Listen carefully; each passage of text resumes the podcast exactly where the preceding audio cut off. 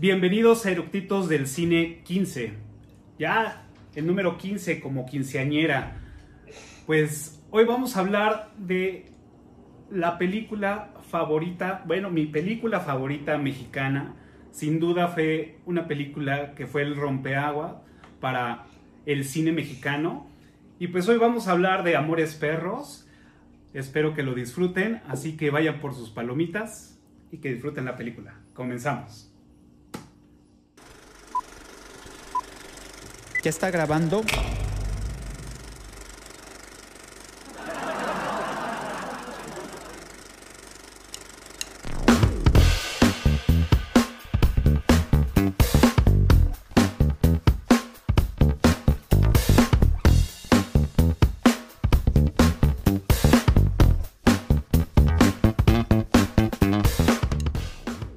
Pues ya estamos a nada de empezar con este episodio que va a estar perro.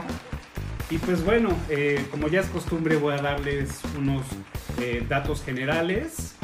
Eh, y como pues bueno, ya muchos saben, el director fue Alejandro González Iñárritu, digo, eh, lo conocemos todo el mundo o, como mexicanos lo conocemos. Y pues bueno, básicamente, eh, bueno, ha hecho muchas películas, pero eh, lo podemos ubicar en la película de 21 gramos, Babel, The Beautiful, Birdman, pues bueno, entre otras, ¿no? Y que pues bueno, estas películas fue, las, llamaron el, el, trío de la muerte, ¿no? Junto con Amores Perros. En la, como guionista estuvo Guillermo Arriaga y pues bueno, trabajó también mucho de la mano con, con Iñárritu en 21 gramos, en Babel. Él también hizo, eh, bueno, escribió la película de, Búfalo de la Noche, Fuego, entre otras películas. Y eh, como compositor estuvo Gustavo Santaolalla. Eh, a él lo ubicamos en, otras películas como Secreto en la Montaña Brokeback Mountain. 21 eh, gramos también estuvo ahí metido. Eh, Diarios de motocicleta, también ahí estuvo con Gael García. Y Narcos México, entre otras series que ha estado trabajando. Y pues bueno, Amores Perros fue nominada a mejor, a mejor película de lengua extranjera. Desgraciadamente no ganó. De hecho, em, creo que ya habían pasado alrededor como de no sé, creo que unos 30 años más o menos que una película mexicana no había estado nominada. Y pues bueno, esta película se estrenó el 16 de junio del 2020, del 2000, perdón, 2020, 2000. O sea, ya llevamos, ya lleva 20 años esta película y es una película que pues bueno, envejeció bastante bien. Pues bueno, el día de hoy traemos unos eructitos que más bien eructitos para este episodio son chambelanes, chambelanes, aquí van a aparecer. Bienvenidos. Y pues bueno, yo ya los conozco, pues mejor preséntense ustedes. Bueno, yo soy Patti Carrera, yo ya he estado en otros episodios de Eructitos, este es mi tercer episodio y me encanta porque Amores Perros es un peliculón y traigo sorpresitas para este capítulo. Yo hago asuntos relacionados a administración de regalías para música, y hago supervisión musical junto con Ale Carrera, que también es conocida en el mundo eructito. Y juntas hacemos este tipo de ondas y eso nos ha dado la oportunidad de estar cerca de personas que colaboraron directamente en la realización de la película, así que es muy emocionante. Bien, gracias, bienvenida. Pues, ¿Qué tal? Es mi, es mi primera vez acá, ¿no? Hablando de esta película que creo que a todos nos gusta en demasía. Yo soy Miguel, alias Micas, y pues para este capítulo soy el champiñón. Perfecto. Órale, champiñón, llévate ese perro para atrás. Yo soy David, David Fernández. Este, muchas gracias por la invitación, Cafa. Eh, soy director de fotografía. Eh, y nada, y encantado de, de, hablar de esta peli que para mí es un referente total eh, de, mi, de mi trabajo. Perfecto, gracias, bienvenido. Hola, yo soy Pedro Camacho, conocido como Peter. Ya es la segunda ocasión que participo aquí, es un gustazo. Y bueno, de esta película, pues sí, es de las mexicanas, son de las mejores que, que he visto y me encanta. Perfecto. Pues bienvenidos. Y pues bueno, em, se, cortó un poco la inspiración por, por, por la presentación, pero pues bueno, ya que estamos en esto, ¿ustedes por qué son fans de esta película? Bueno, yo soy fan porque mm, siento que había un camino recorrido en el cine mexicano, pero se terminó de cuajar con esta película. Veníamos de años anteriores de producciones muy buenas, pero de pronto surge esta en el 2000, después de Cilantro y Perejil, después de Sexo, Pudor y Lágrimas, casi 10 años después de, por ejemplo, Comaba para Chocolate, y de pronto viene esta película que es totalmente urbana, citadina, que además lanzó a talentos de muchos tipos a carreras que ni nos imaginábamos. Como que en el momento parece ser que durante el desarrollo de la película, la filmación y demás, se sentía esta cuestión de esto va a ser grande y la gente que está involucrada va a llegar lejos pero nunca nos imaginamos a dónde iba a llegar todo el mundo. Y hablamos de el director, el guionista, el, el, director de fotografía y también los actores y los músicos involucrados y todo el departamento como técnico y, ¿sabes?, el crew de la película, que después todos por su lado hicieron cosas increíbles y, me gusta mucho. Además es una película que en la forma en la que está contada también fue muy innovadora en el momento. Este cruce de historias, de, de primero no entiendes bien cómo se relacionan y después todo cobra sentido y dices, ah, claro, así está. Entonces a mí por, por muchas cosas me encanta, pero sobre todo eso, la sensación de esta película fue el trampolín para una cantidad de talento que nos imaginamos. Claro, totalmente. Muy bien. Pues para mí, yo la vi, yo en la prepa, en aquel entonces, todavía hasta me acuerdo que fuimos al cine este, Revolución o un pinche cine ahí por la Avenida Patriotismo. Entonces, pues imagínate, pues llegar, vas de la prepa, de esas en las que sales temprano, ¿no? no entras a la última clase. Entonces, pues entras, ¿no? no sé ni cuánto costaba el pinche boleto en aquel entonces, 30 o 35 pesos. Y pues madres, ¿no? Cuando empieza la película, pues, pues te reciben con, con esa pinche persecución de Gaele del carro, ¿no? Que vienen atrás los güeyes del jarocho. Entonces, pues como eso, y luego acto seguido, pues, ¿no? Tres, cuatro segundos después sale el super madrazo cuando, cuando choca con la, con, la, con la modelo. Y, este, y yo creo que para mí también fue un antes y un después en el cine mexicano. No digo, yo soy fan de Amores Perros, soy fan de, del, ¿cómo se llama? De Matando Cabos, ¿no? Del Infierno. Pero yo creo que esas películas este, son de bonitas. Digo, pues tú eres testigo, güey, ¿no? De que siempre estábamos eh, repitiendo los pinches diálogos y, este, y cosas como ese tipo, cabrón. para mí sí también es, es, un, es, una película que me marcó, pues, que me marcó bastante, ¿no? Aunado a que en el soundtrack pues hay muchos, muchas cosas que pues está Contra el Machete, Café Tacuba, está Versuit, no, está Santa Olaya, no, entonces yo creo que tiene como todas, todas esas características que pueden hacer que a mí me guste de, una película. Bien, bien, todos bien. Bueno, yo, yo, yo estaba empezando a estudiar, estudiar esta, a lo que me dedico y y realmente, o sea, yo soy español, pero mi, madre es mexicana y mi familia es, mi familia es mexicana, entonces sí, sí, estaba familiarizado con el cine mexicano. Pero como, como bien dicen, aquí mis compañeros, o sea, realmente venía, venía la historia de, México de un cine que, que, no tenía nada que ver con esto. Y, y realmente fue, fue un, para mí fue una volada de cabeza. Una volada de cabeza, la narrativa, bueno, la historia, la historia por, per se pues la historia de, o sea, el, contarte un México que no estabas acostumbrado a ver, o sea, el mundo, sabías que existía, ¿no? En, España había nociones de las peleas de perros y todo esto, pero no, no eras consciente de, de, cómo era ese mundillo y siento que, bueno, eh, la recreación que hacen es impresionante eh, de, de, ese, de ese mundillo, ¿no? Y bueno, la mezcla, de, la mezcla también de clases sociales que tiene la película, eh, intereses, intereses personales y tal, eso a nivel narrativo. Y luego a nivel fotográfico a mí, a, mí, a mí me sacudió. O sea, obviamente yo era fanático del cine, era fanático de la fotografía, eh, de, fotógrafos clásicos, ¿no? Eh, Gordon Willis y tal. Eh, pero de repente dije, ¿quién es este tipo? ¿sabes? O sea, ¿quién es este tipo con tantos huevos? Porque para mí lo, lo que tiene esa peli a nivel narrativo eh, técnico es huevos, ni más ni menos, y, huevos con un acierto increíble. Este, y a mí eso me, me, me sacudió, me sacudió, me sacudió la cabeza, me sacudió claro. totalmente, totalmente. Y desde entonces, de Iñárritu no soy tan fan, ya hablaremos de eso Pero de, de, de, Rodrigo Pito, el fotógrafo, vamos, soy un incondicional total. O sea, digamos que se tira, se tira un pedo y yo voy a verlo. eh, y, y, eso, esa es mi Perfecto. Introducción. Gracias.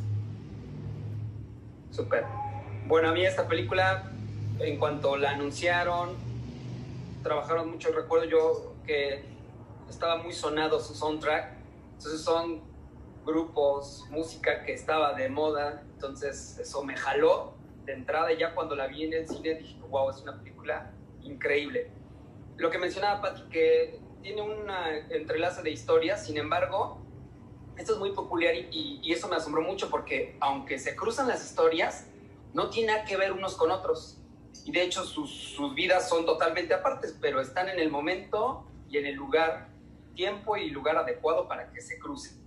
Entonces esa parte es así como interesante porque pues no, sus historias nunca tienen nada que ver. Lo único que los junta pues, son los perros, las historias de sus perros de cada, de cada historia, ¿no? Claro. Y eso es lo que más me, me llamó de esta película. Exacto. Digo, yo, yo desgraciadamente no, no la vi en el cine. Este, ya después la, la, la, la, vi por otro lado, pero efectivamente todo lo que dicen es, es, es, lo que me llamó. Una, pues la música en ese entonces, pues bueno, me gustaba Control Machete. Este, eh, cuando la vi fue a ver, no, güey, ¿qué, ¿qué, pasó? Ya, ya no entendí. O sea, los primeros minutos fue así de la adrenalina que, que, te hacen vivir con las primeras escenas. Fue así de, güey, esto está cabrón. Y de repente, pum, pasa todo el desmadre, cortan. Y entras a otro, a otro, digamos que otro set. Dices, a ver, no, a ver, espérame, regrésale porque creo que me perdí algo, ¿no? Entonces, fue como me empezó a atrapar y fue cuando dije, porque yo en ese entonces era como muy renuente al cine mexicano, la verdad es que no, no, no me gustaba mucho. Y más porque, les puedo confesar, a mí el, típico cine mexicano eh, blanco y negro, de siempre los pobres, de siempre los, el, el anhelo a, querer eh, tener a la mujer más guapa o tener, este, casarte con alguien, o sea, toda la, la, historia que nos han metido con las telenovelas, que después no lo meten al, al cine bueno, el cine, telenovela y otra vez cine, a mí ese, ese, ese, esa, ese cine nunca me gustó.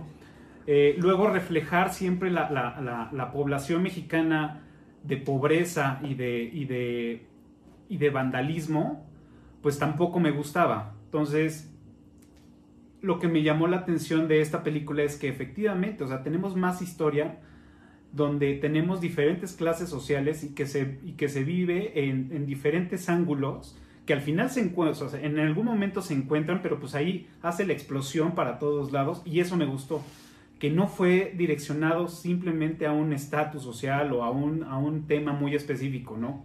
En el caso que, que, yo le iba oyendo. Por eso me gustó mucho esa película, además de que pues en ese entonces pues yo andaba metido, este, pues en ondas muy, muy, oscuras de, de, de rebeldía y pues me gustaba, ¿no? También. Entonces... No, bueno, pues estaba yo este, en la prepa, cuando estaba terminando la prepa y andaba yo metido en los meetings, en las marchas y, y pues ahí este, de vándalo, o sea, andaba en, los raves, en las tocadas de, cerrar calles, o sea, pues era otro tipo de, aventuras que, tenía y en algún momento lo reflejaba la película y, y, y tenía como sentido. Ahora ya lo veo con otros ojos y digo, wow, o sea, realmente esta película con, con, estos diálogos que, pues bueno, como lo dice, como lo dice Micas, tanto fue que me gustó que, pues bueno, casi casi me sé de memoria todos los diálogos, ¿no? De toda la, de toda la película, así en el minuto, en el segundo exacto. Y pues bueno, cuando trabajábamos, este, Miguel y yo, pues a cada rato, ¿no? Era, era decirnos frases y todo, me vale madre es tu puto perro y, y así frases, ¿no? Pero pues bueno, este, empecemos con la carnita de- del episodio, arranquemos con los datos curiosos. Este, ¿quién, ¿Quién se avienta el primero? Hablando de la de la parte de vandalismo, las colonias rudas de la Ciudad de México, por ahí leí que pues, también la producción fue víctima de los asaltos y de la extorsión, ¿no? Que Ujú. Los asaltaron y los mismos cuates fueron a verlos después, se los encontraron y les cobraron protección, o sea, eso Claro. sí estuvo rudo. Sí, exacto. Pues de hecho, o sea, lo, lo que sé o lo que, bueno, lo que, lo que escuché fue es que estaban apenas en, la, en, el, en el tema de ver los, el- los lugares para la filmación y se metieron a la Doctores, que yo siempre creí que había sido la Santa María, Ribe- la Santa María de la Ribera, pero no, en lo que yo este, leí y escuché, pues era que fue en la colonia Doctores, o sea, aún más Mi brava. Mi barrio. Ajá, No sí, fue No, más... ahora la Doctores está bien fresa, pero Sí, en ese sí, sí, sí, entonces... sí, sí, sí. Bueno, ahí, ahí sí hay una zonita, pero, no, pero Sí, sí, sí, es, sí. o sea, es como es la extensión de la Roma. Rudo, ahí vas a buscar tus partes Tus robadas. piezas del coche. Sí, claro. Sí, sí, sí. Y pues esa- Sí, exactamente, este, ahí los yo sabía asaltan. que la, o sea, lo que es el accidente fue ahí en la Condesa, ¿no? Fue Ajá. En, ¿Cómo se llama? Juan Escutia En Juan Y, Escutia. a- y y Atlisco. Atlisco, Ah, con Atlisco es. Sí, Órale, órale. exactamente. donde los tacos, ahí pusieron una placa, de hecho, ¿Dónde, dónde el pescadito o qué? enfrente del pescadito. Órale. Enfrente del ¿Hay pescado. una placa? Ajá. Dice, aquí se Órale. firmó Amores Sí. Perros. Sí, sí, sí. Sí. Qué bueno. De hecho, la secuencia, la secuencia está, digo, uno que conoce la Ciudad de México, este, bueno, en mi caso que, que- que conozco, cuando inicia la película, van por Avenida Las Torres. Es reconocidísima esa avenida, Avenida Las Torres. Van en chinga, agarran un pedazo de Tlalpan y luego agarran, no recuerdo bien qué avenida es, pero después ya se meten hacia la Condesa. Y cuando Octavio va manejando y ve el letrero de la calle que va a cruzar, dice Tamaulipas, que realmente vendría siendo Atlisco. En el, Ajá. en el impacto, ¿no? Dices. Pero eso, eso ya es un güey que conoce aquí la ciudad y dice, no, no es cierto, ese no es por ahí, ¿no? Pero bueno, son detalles menores, ¿no? No tienen nada que ver, pero lo quería poner en la mesa.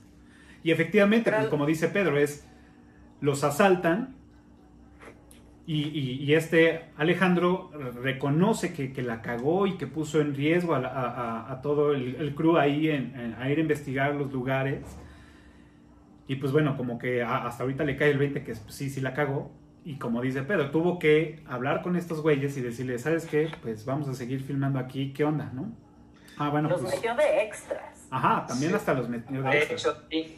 Aún sigue, aún, aún sigue, aún sigue muy, com- muy común Pero- esto en la Ciudad de México. ¿eh? O sea, dependiendo de en qué barrios te toque, te, te toque grabar, tienes que hablar con el patrón sí o sí. Sí, claro. Sí, en todas las colonias hay este, pues, la- la- el de los vecinos con el que pues, te tienes que dirigir para hacer algo, ¿no? Sí, sí, sí. sí, Me sí. tienes pe- que pagar para que te proteja de lo que te voy a hacer si no me pagas. Exacto. Para que no te salte yo mismo. Sí. Exacto. O, o con las colonias aledañas, ¿no? También. ¿No? Que también dice ahí que le robaron una Sí, cámara. Tienes que hablar con el mero mero para, para, no tener, para evitar tener problemas. Es más, es más fácil y rápido hacer eso que, que el ir a ver si tengo suerte y no me pasa nada, porque al final, mm, mm, Sí, claro. algo- algo- o sea, al final no es un, un rodaje, sobre todo me imagino que en la peli que, que tal, no sería un rodaje de cuatro camiones, sería un mega rodaje de, vamos, de- que llama la atención, vaya, que no son, no son dos camioncitos de amigos ahí rodando. Sí, no, claro. Entonces, sí, sí, en la época, y en la época. ¿eh? En la época. Y yo creo que eso también aportó a esta adopción de la película como estandarte de los citadinos, ¿sabes? De la Ciudad de México.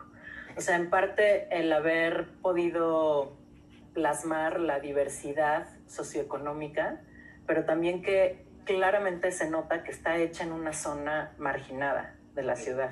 O sea, no es un set, no es, no, está ahí. Y el hecho de que hayan utilizado estos extras dentro de algunas escenas también le, le aporta esta fibra de realismo que al final, eso, todos los mexicanos la abrazamos como una muestra clara de lo que es la Ciudad de México.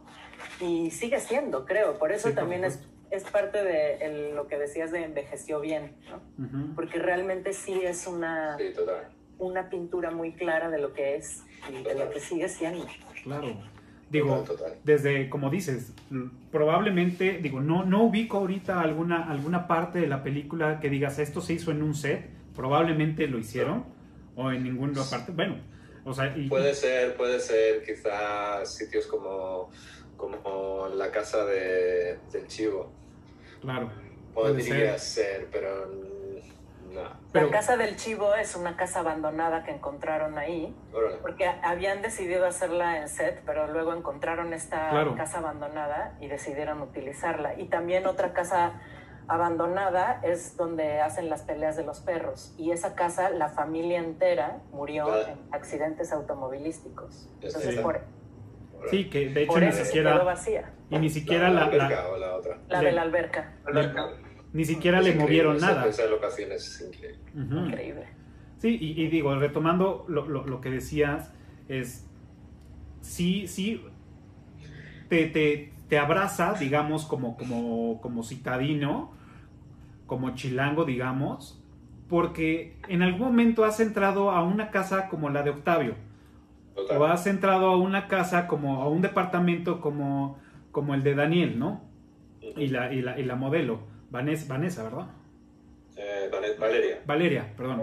O sea, has entrado y no es algo desconocido. O sea, eso, eso es también como lo aparte y, eso como que te abraza porque dices, no es nada nuevo, nada que digas, ay, güey, o sea, mucho lujo o, o, de plano mucha este carencia. Ajá, carencia, ¿no? Entonces, creo que eso también el enfoque desde desde el cuarto de Octavio con las estampitas pegadas en, la cabecera que todos los niños o la mayoría de los niños mexicanos o incluso hasta del mundo, pues lo hicimos, ¿no? Eh, en la televisión, que tenías ahí tu tele también con pegotes, este, todo esto que te va retratando, que en algún momento te sientes identificado en alguna parte y eso pues creo que también fue parte del éxito de la película, ¿no? Que realmente estuvo, nos retrató a todos. Y además esta cosa de la multiculturalidad de la ciudad, ¿no? También hay reflejado. Aquí mismo en este panel se vuelve a ver, somos todos de la Ciudad de México, todos somos citadinos y todos nos sentimos chilangos, pero a la vez tenemos backgrounds tan diferentes y de representación de otro país. Entonces, pienso que eso es muy de la Ciudad de México y de México en general, que esa es otra dimensión de la película, porque integraron, por ejemplo, todo este tema del soundtrack y de los músicos también tiene que ver con multiculturalidad. O sea, el involucramiento de la avanzada regia, que en esos años fue fundamental para el desarrollo del rock en, en México, y, de, y además de una explosión de una industria mucho más formal, es importantísimo. Y, y pienso que Iñárritu lo tenía bien claro, porque de hecho en ese momento, bueno, yo les voy a contar que para el día de hoy hice una entrevista antes de venir con Eli Guerra.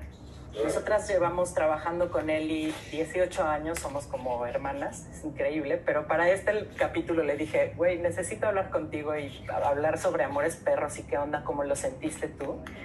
Eh, y parte de lo que ella me comentaba es que Iñárritu no tenía, o sea, ahora lo vemos como director, pero en ese momento la gente lo reconocía como una figura de la radio.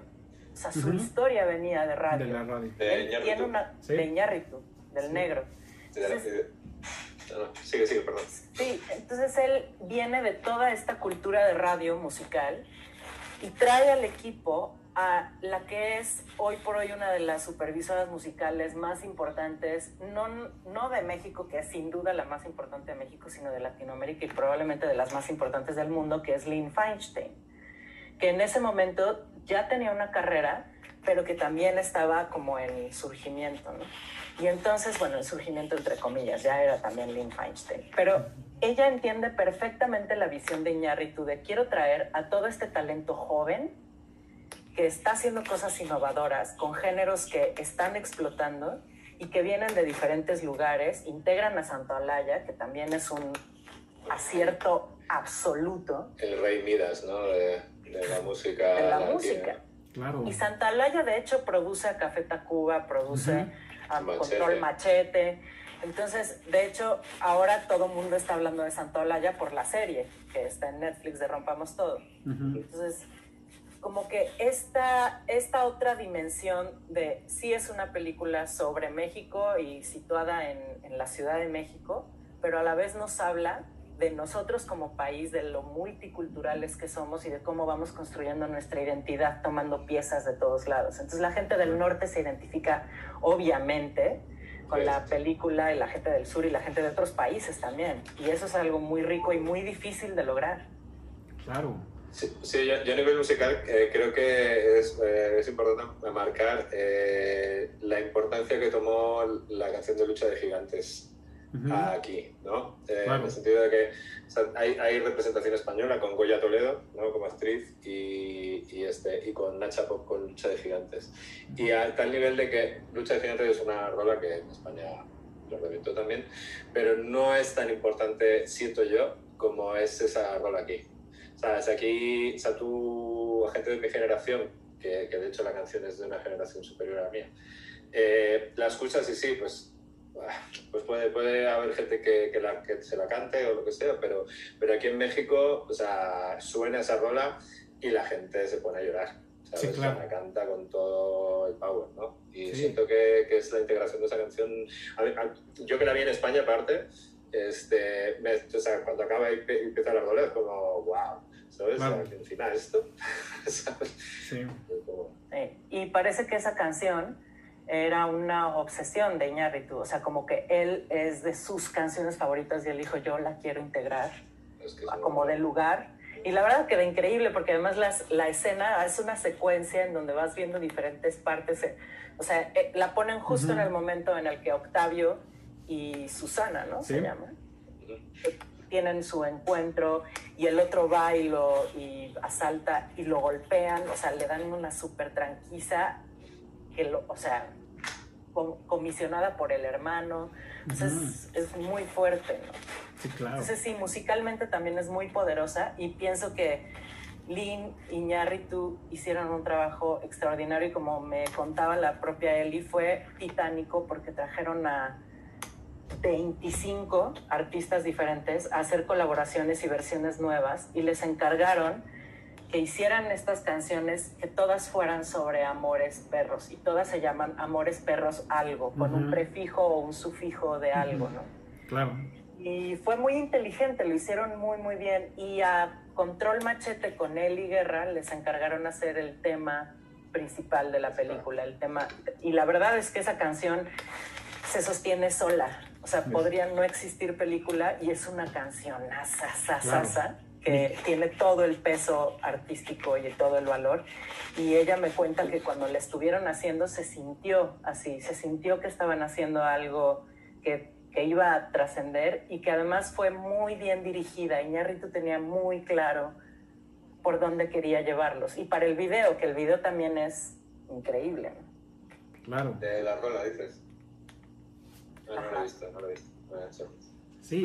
Yo, por ejemplo, en, en, lo particular, o sea, lo comenté al principio, o sea, sí, sí creo que el soundtrack en, y en esa parte, eh, eh, Iñárritu sí le da como al clavo totalmente, ¿no? Porque ya lo decías tú, Pati, venía todo el boom muy cabrón de toda la música regia, o sea, Control Machete estaba pues, en su pleno apogeo, ya había salido Zurdok, este, ya había salido Jumbo, estaba, estaba Kinky, ¿no? También ya estaba mm. Kinky como para ir el 98, 99 estaba con la de Plastilina. ¿A dónde van los muertos, no? Uh -huh. Plastilina Mosh. Plastilina Mosh. Entonces, no, ¿a dónde van los muertos fue después? Como en el 2000, 2002. A ver, ahorita te digo. Entonces, pues sí, como, como toda esa avanzada regia, y yo creo que, que él le dio en el clavo para, para agarrarse de ahí, ¿no? La canción de Eli Garra con Control Machete, este, pues, es un hitazo, ¿no? De hecho, claro. ahí ya en esa parte, Fermín ya no estaba como tan involucrado con Control él ya tenía sus ondillas. De hecho, no sé si te acuerdas, Cafa, que él iba ahí a Tlaco. Sí, claro, era ¿no? nuestro cliente en el Starbucks de Tlaco. Él ya traía su onda cristiana muy, muy clavada, de hecho, pues, llegaba a las 6 de la mañana. Y entonces, de hecho, hay una frase en la canción que él dice que él, ahí él proyecta ahí su cristianismo, ¿no? Como en la de, ¿qué pasaría si nunca muero? No tuviera la, la, la oportunidad de nacer algo, de nuevo. Ajá, de nacer de nuevo. Entonces, pues eso, ¿no? Y, y si a eso le sumamos todas las imágenes del principio de la película, ¿no? Que Control Machete, ese disco eh, fue como el más violento que dicen ellos, ¿no? De la artillería pesada, y Ajá. que suenan dos canciones, ¿no? La de Sí Señor y la de artillería pesada, como cuando se ve en la segunda persecución, o en las segundas imágenes de la persecución.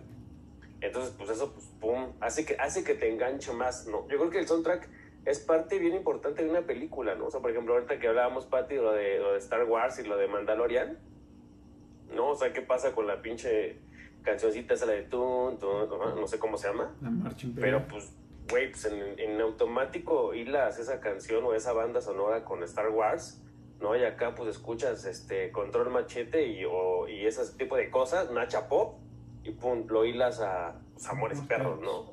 Sí, sí, sí, sí.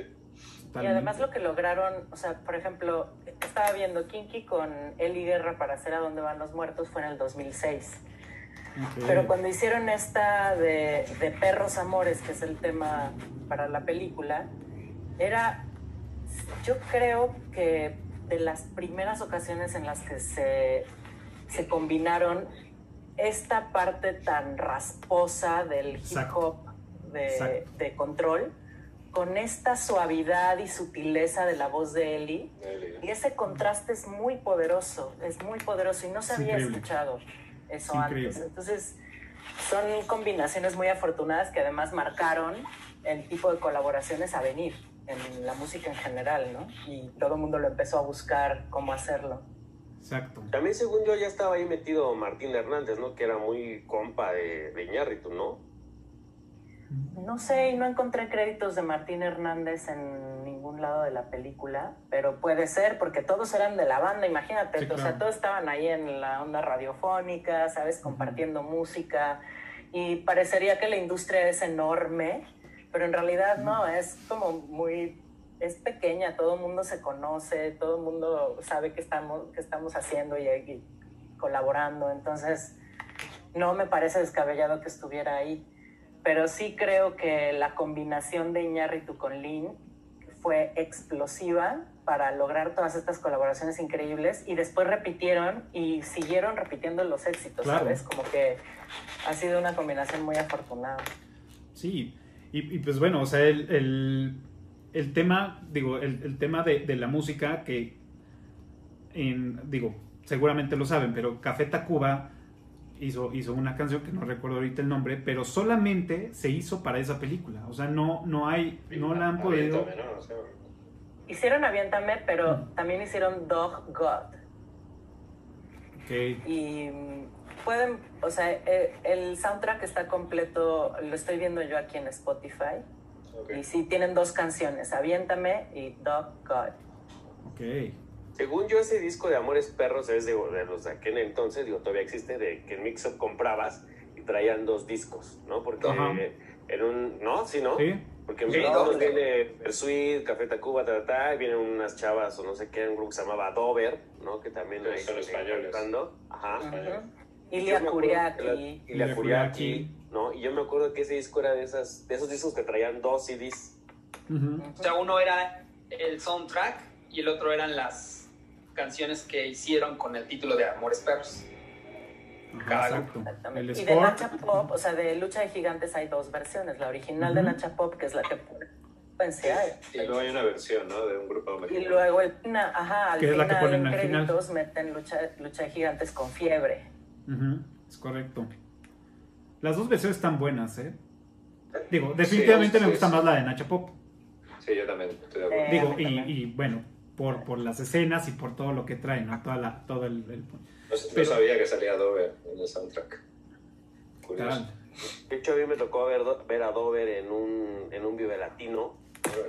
No les fue tan bien, pero, pero pues sí estaba. Y después dije, ah, pues ellos son de los del soundtrack de Amores Perros. Es que Dover, Dover, Dover tuvo un inicio de carrera impresionante. A mí me tocó, o sea, salió Dover cuando yo estaba en tercero de prepa.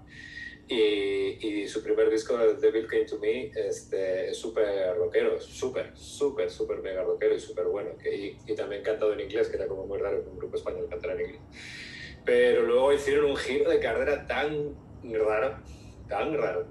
¿sabes? De, de un pop feo O sea, la, neta, fue como. O sea, toda la gente empezó a tocar en festivales de rock, en festivales hasta incluso de, más metalero, un poco más duro que, pues como que un Vive Latino, que es, que es una mezcla más, así, ¿no? Pero en España tocaba puro, en puro festival duro y luego, claro, luego no, no tenía, no tenía cabida después del segundo disco no tuvo cabida en eso y, y, realmente fue, o sea, para los que no tocó en la edad que me tocó a mí y tal, que fue como, wow, este es el, el futuro, luego fue como una decepción tremenda, tremenda, tremenda.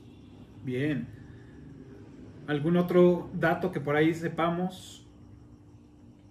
Pues recuerdo um, que el mismo González Iñárritu se hace ahí como un homenaje a él mismo en la película, ¿no? Sí. Un cameíto, ajá. Su Sí, cameo. aparece en sus trabajos de comerciales y también él sale actuando ahí un papel.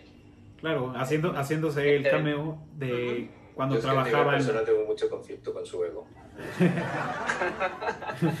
Bueno, era para recordar que era de No, él, no, está, está- por si se Sí, nos o sea, pasa. sal- sale, sale él, sale lo que, lo que dices tú, Peter, sale ahí con, están como en la redacción con el esposo de la española. es verdad, Ajá. es verdad. Y al final, cuando todavía Miguel, enamorado, ¿no? Espera a mi Susana, pues el, el señor del camión, el que dice, pues te vas o te quedas, pues es el papá de Ah, claro. Gael en la, en la vida real. Exacto. Que tenían, supuestamente tenían broncas, tenían broncas ellos y este y pues a Alejandro se le hizo buen detalle llevar a su papá para que limaran las peras y supuestamente Gael pues no sabía que iba a aparecer él en esa escena, ¿no?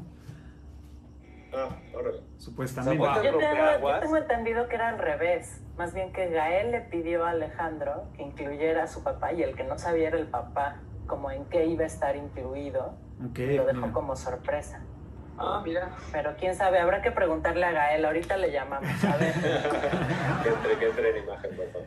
Y, por ejemplo, y fue tan rompeaguas Amores Perros que, o sea, lo que comentábamos ahorita de los cameos, que ya ven que ahorita Stan Lee pues, salía este, todas las películas de Avengers, entonces, como los que dieron el No, primer fue- paso, pues Fue fue, Hitchcock, fue Hitchcock el primero que empezó a hacer ahí sus, Sus sus cameos. Efectivamente, es correcto. También. Claro.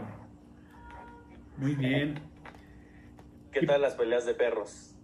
Está increíble. Yo, yo realmente, wow. O sea, yo realmente no, no, hasta bien pasado el tiempo, que no sé dónde lo leí o lo vi o, o algo, este, de, cómo, de cómo lo lograron hacer. Porque, joder, está súper bien hecho. Porque al final dices, se suele utilizar como dummies generalmente, ¿no? Ujú. Como, o sea, perros como pues, dummies. Este, y, y no, lo que, lo que era eran perras en celo usaban, usaban perras en celo y por eso el macho iba ahí a machete.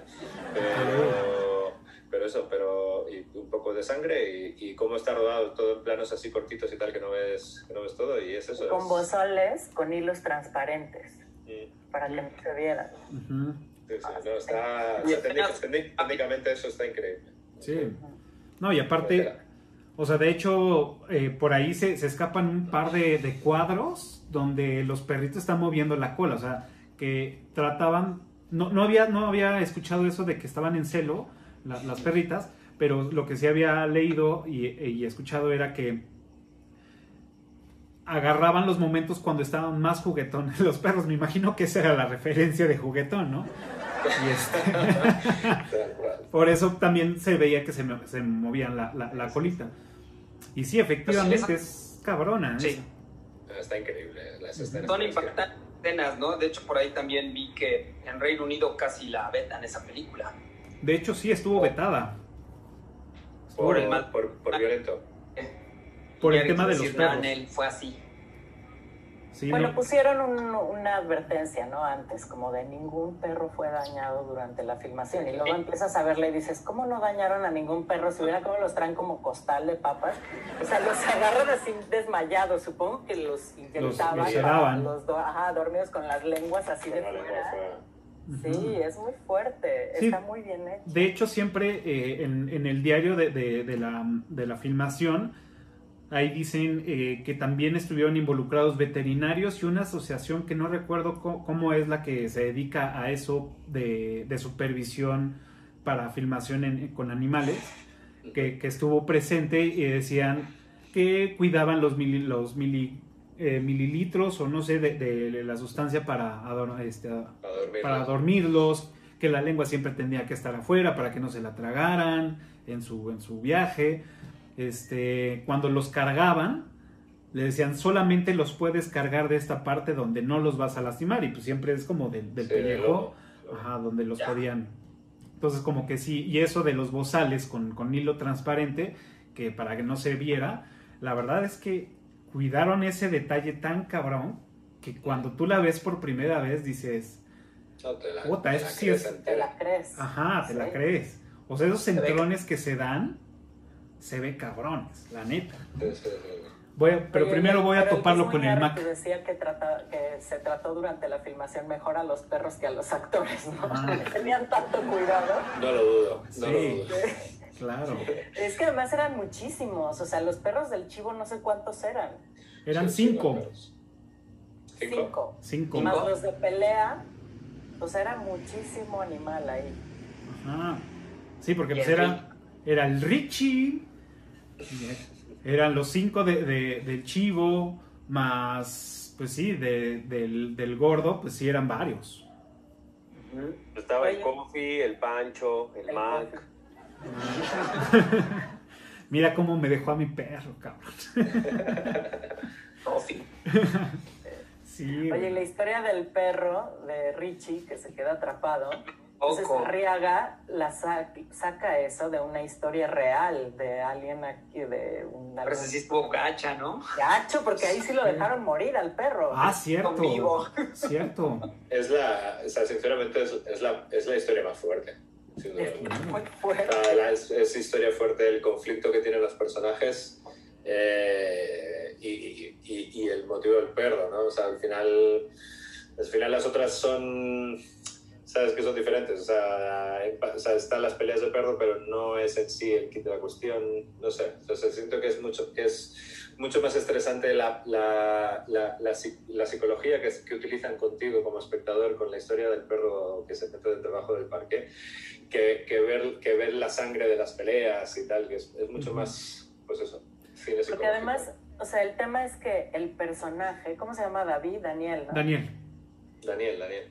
Siento que Daniel también pasa por un proceso de entender que tenía que salvar al perro pasara lo que pasara, así como tenía que salvar a la modelo de su propio drama y tenía que estar con ella, pasara lo que pasara, ¿no? Entonces cuando está ella en el hospital y se queda él solo y decide rescatar al perro, un poco es como exteriorizar esta realización de tengo que estar ahí, o sea, se convirtió ella en un monstruo, porque ¿quién no se va a convertir en un monstruo en una situación así, en la que te gana el dolor y la desesperación y no dormir y además verte confrontada totalmente con tu imagen perfecta y de pronto Claro. voltear y estoy hecha eh, un Frankenstein? Eh, Claro, claro, el conflicto, el conflicto de ella viene de ahí, de, de, de Ujú. adiós tu carrera, chao. Adiós tu carrera, Frankenstein. Entonces, como que él pasa, o sea, logra, logra pasar por este proceso psicológico emocional a través del perro rescatándolo y es lo que lo hace estar ahí al pie del cañón con ella hasta cuando le cortan la pierna, ¿sabes? Claro. Claro, Y entregarle el perro cuando regresa y decirle, aquí está, ya está, lo rescaté, ahora vamos a... ¿No habrá sido también como un sentimiento de culpa? Porque pues al final él deja a su esposa y a sus dos hijas. claro, es a lo que iba yo, a lo que iba a yo, sí, sí, sí. Sí, sí, al final... Entonces como de pues ahora trato de resarcir un poco ya todo el desmadre que hice, ¿no? Sí, Todo el sí. cagadero de yo también me quedo sin nada ahora, ¿no? O sea, ese Sí. plan de que lo tengo todo, tengo la familia con los hijos, pero me chupa un huevo y me voy con mi amante y de repente lo- la, la historia de tu amante te dura dos putos días, colega, ¿sabes? Y- Ujú. Pero así que literal de quedarse como el perro de las dos, dos tortas, dice, bueno, pues por lo menos me quedo con este, ¿no? Yo siento que es como un poco como lavar cierta, cierta culpa, ¿no? De, pues ya desmadré una familia, ahora vengo y desmadro otra, pues ya, por lo menos salvo al perro. ¿Qué me, qué me queda? Media Pues sí. torta. Y ahora Sí. que la vi de nuevo, me llamó la atención el juego del el tema de las llamadas.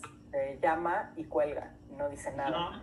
Entonces, eh, o sea, la esposa en la casa del tipo empiezan a recibir Ah. las llamadas y cuelga.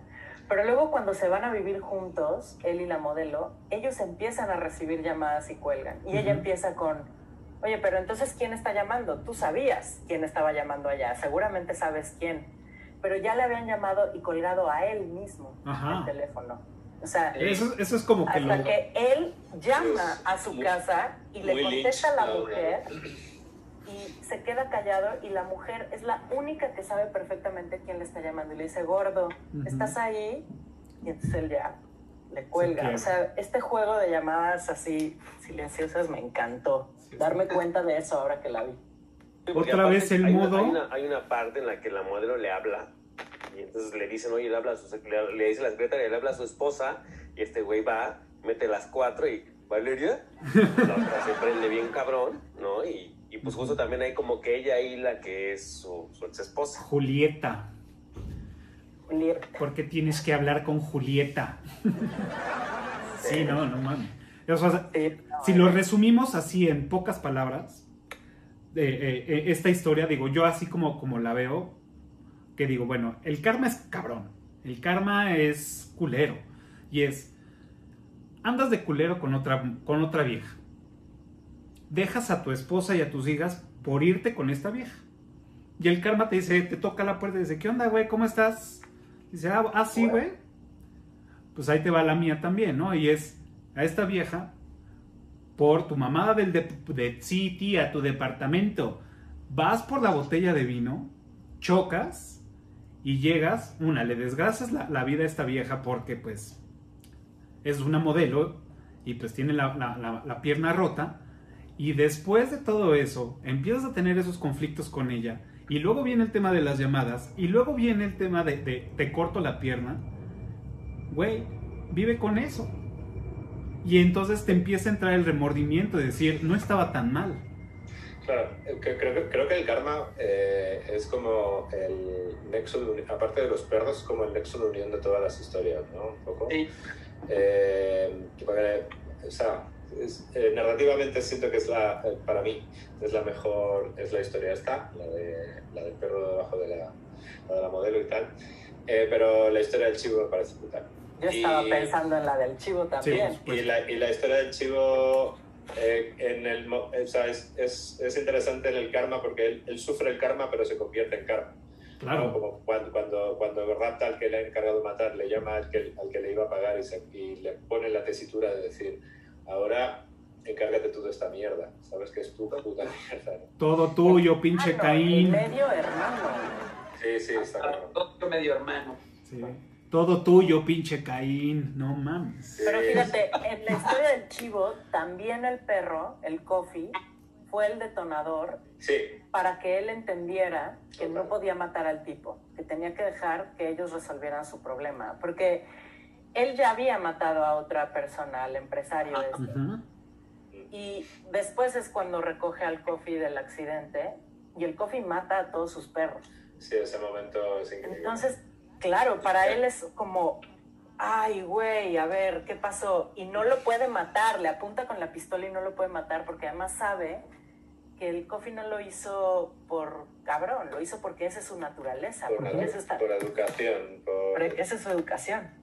De, algún- de Entonces alguna él forma se vio Seguramente se ha de haber reflejado. preguntado, ¿y yo que estoy educado así? ¿O este es mi destino? ¿O, o por qué lo estoy haciendo? Tengo la capacidad de decidir si lo hago o no. No es nada más un instinto de mata porque soy el instrumento que utiliza el corrupto del policía o quien sea para, para eso, ¿no?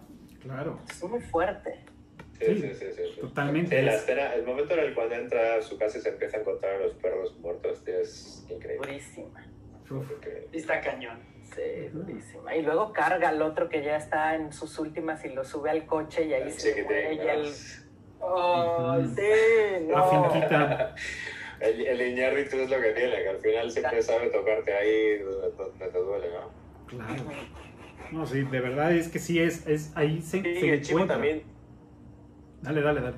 Y el chivo también trata de resarcir un poco como todo el daño que le hizo pues, a su hija, a, bueno, a su esposa que ya murió, ¿no? Pero también como, como de, de dar un, un- un poco de, pues, de perdón, ¿no? A su hija, le deja todo el dinero, le deja un mensaje de voz y pues él se va solo con el perro, ¿no? Y ahora Sí. le pone el negro. Y aparte también hay, un- hay, un- hay una historia ahí en cuanto a la edad de los personajes y la sabiduría que vas aprendiendo, ¿no?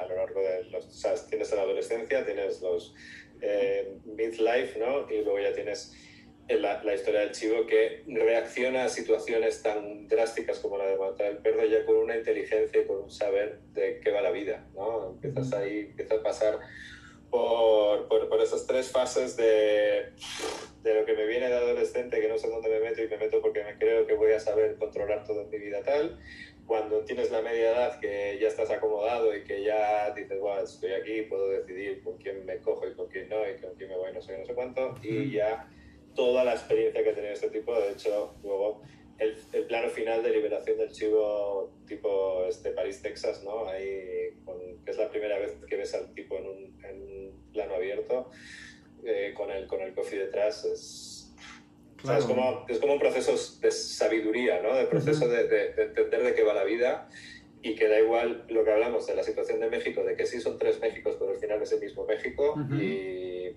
y, y, que de esto va la cosa, ¿no? Sumado claro. al karma, claro, o sea, sumado a que, y a que si eres un cabrón al final te va a venir. Y ese viaje, y ese viaje... Y en la llamada que le hace a la hija y el mensaje que le deja en la grabadora... Ahí empieza su Lo viaje. resume muy bien, porque él dice, bueno, yo pensé que yéndome a solucionar cosas, ¿sabes? Uniéndose a la guerrilla, él iba a, a crear un mundo mejor y dice, Sí. y mira qué mal, qué bien me salió, ¿no? La jugarreta que ahora el, el mundo está igual hecho mierda y yo ya no te tengo.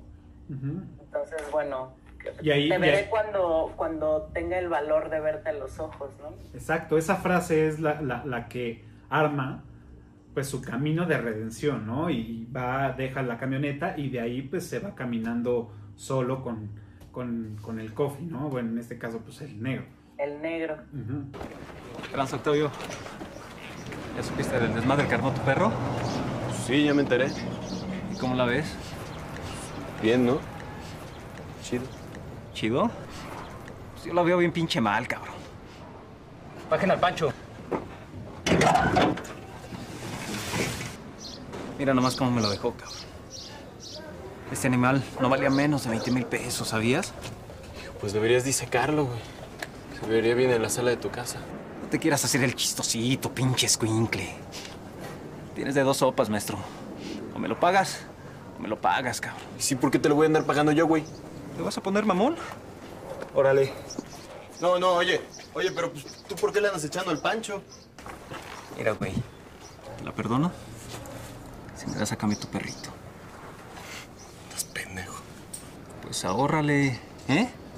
Porque te lo voy a cobrar, cabrón. ¿Y por qué mejor no se lo cobras a Ramiro a ver si eres tan lanza? ¿Le sacas a que te rompa otra vez tu madre? No le saco, cabrón. Me cae que no me voy a quedar como pendejo, ¿eh? ¿Me entiendes, Octavio? Vámonos. Sí, claro. El personaje del chivo realmente me gusta mucho porque fue, fue esa combinación de una persona culta, Sí. una persona Sí, sí, sí, culta que se unió a la guerrilla, que terminó de, de, de pues de, güey, Sí, pepenador. Como el de Michoacán, ¿no? Como el pastor este... El, ¿Cómo se llama? El que, el que creó la, la, el movimiento este contra el narco. ¿No? El que Sam... Ah, sí. Ujú. Ah, cierto, sí, sí, sí, que acaba de fallecer. De Sí, hecho. sí, sí. Sí, no, no recuerdo ahorita el nombre, pero sí. Este. Es, es- ese, ese parte de, de- del juego de palabras cuando secuestra a este, a este güey. Y cómo le dice así de, güey, desde, desde frases de, si fueras tantito perspicaz, te darías cuenta que no te voy a matar, pendejo, ¿no? O sea, como sí, el sí. juego de palabras, las acciones, me gusta mucho ese, ese, ese chivo de, sí es un güey que se dejó, pero que todavía tiene esa, ese, mm, ¿cómo digámosle? Eh, La lucidez. Ajá, exacto, la lucidez, que no se perdió así en su, en su cabeza, ¿no? pero con toques de locura total. O sea, este tema de que se va a tomar fotos en el booth este de fotografías Ah, claro. y luego las recorta y las pega. Y eso es de Loki. Güey, Sí. que ya se le botó una... O sea, sí tiene estos toques de que se le botó la canica, Claro. pero dentro de esa botadera sigue teniendo estos destellos. Lo siento. Claro. Ah, sí, generalmente la locura viene acompañada de una cordura súper bestia, ¿no? Que la sobrepasas, ¿no?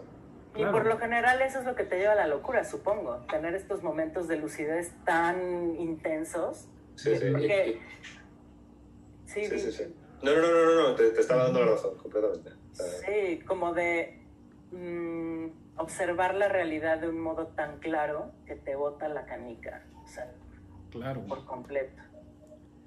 Pues diga- digamos que podría entonces ser que el Coffee fue pues, el protagonista casi casi de toda la película, porque es desde inicio a final. sí, sí, ¿no? sí, tal cual. Y está Sí, en, todas las tramas de el- alguna forma. El superviviente. Se conecta en dos historias directamente y en, un- y en la tercera, pues modelos. bueno, también está ahí, ¿no? Mm, Que Pues al hecho, final ese es- güey está en las tres historias, ¿no?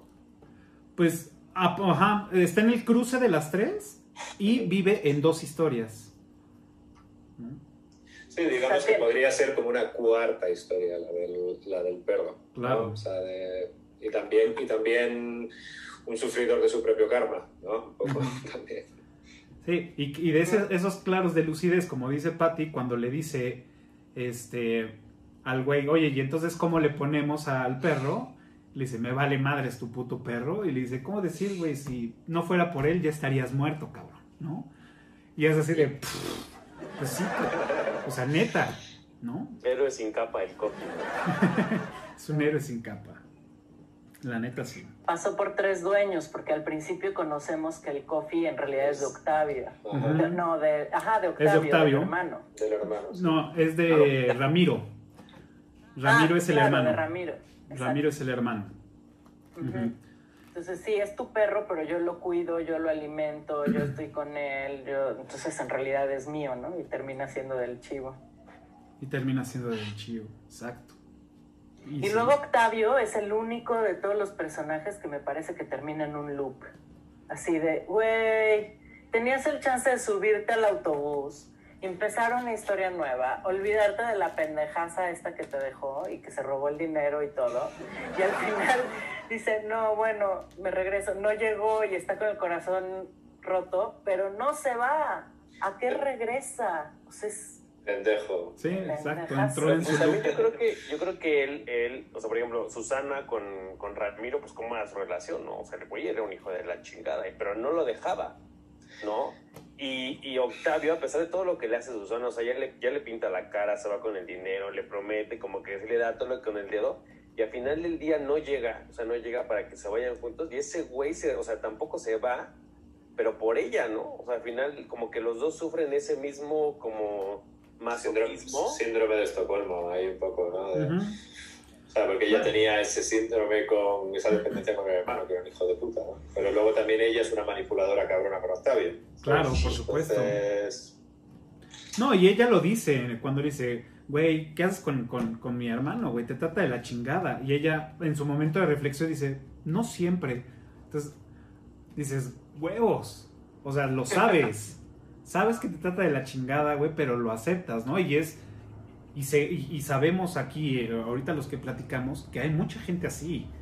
sí, sí, sí. sí. O sea, Pégame, pero no desgraci- me dejes. Exactamente. Acaban de Sí, sí, sí, sí, sí. Y luego lo ponen clarísimo en la escena del Walkman.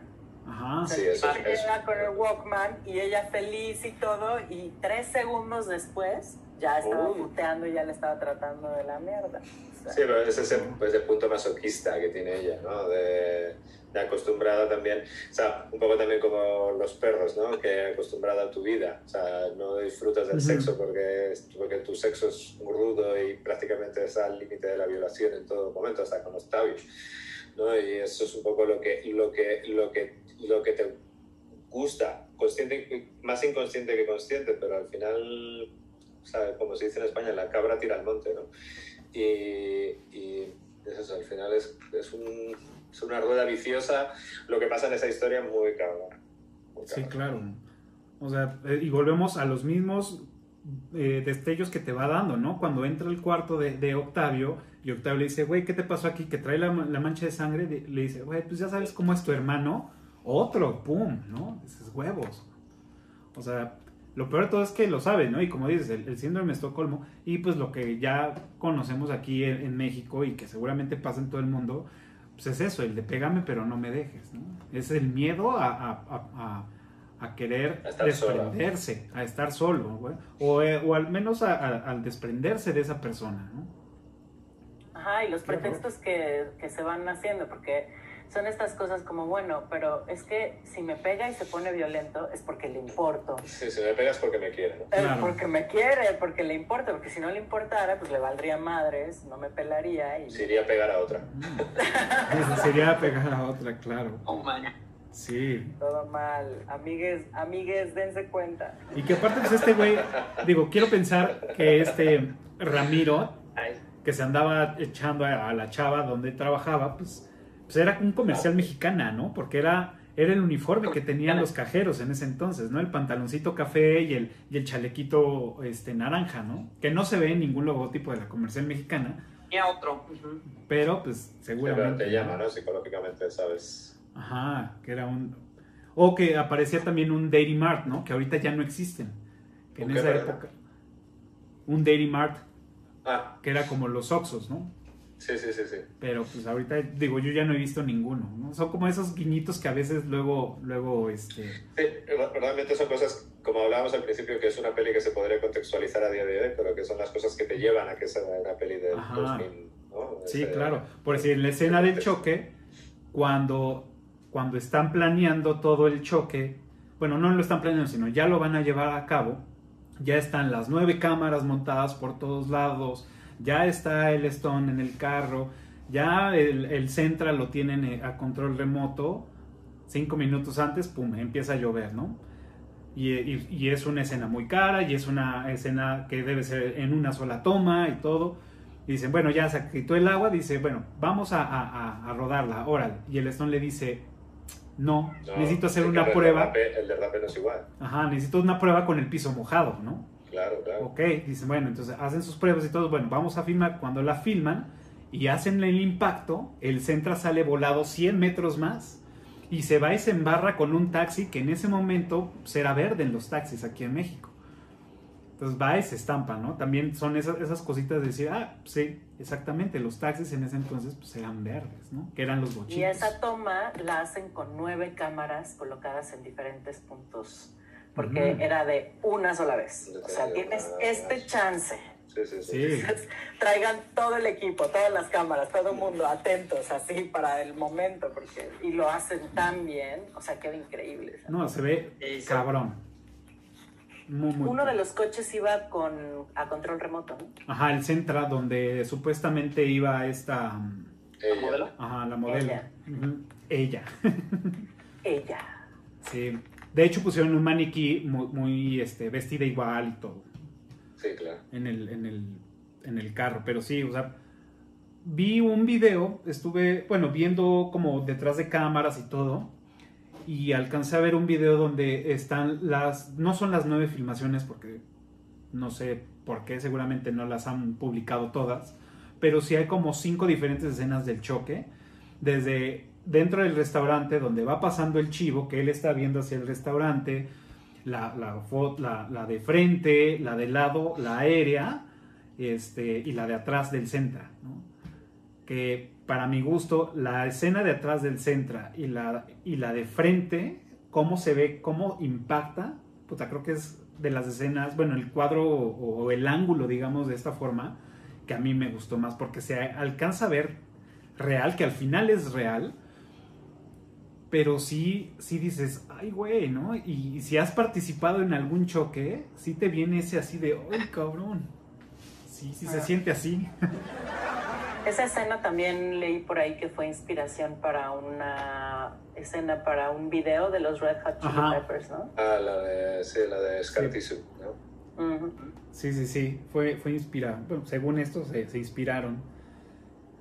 ¿Qué Sí, es que al final, o sea, el- Iñ- bueno, Iñárritu se convirtió en quien es por ese tipo de cosas, ¿no? Al final es que esta peli, a quien no le gusta es que tiene un serio problema, ¿no? Y, y tío, o sea, es que se, conver- o sea, se ha convertido en quien es por, por hacer por hacer esto. A mí realmente, eh, retomando un poco Iñárritu, este, la trilogía de, de estas pelis, a Babel 21 gramos y Amores, me parece lo mejor que ha hecho en su carrera Claro. y, y, tío, y es, y es, y es un... O sea, ya el, el paso de que actores del nivel con los que, que aparecen en esas pelis sean los que realmente te llamen a ti para participar en eso, o sea, te sitúa en un punto que pocos llegan.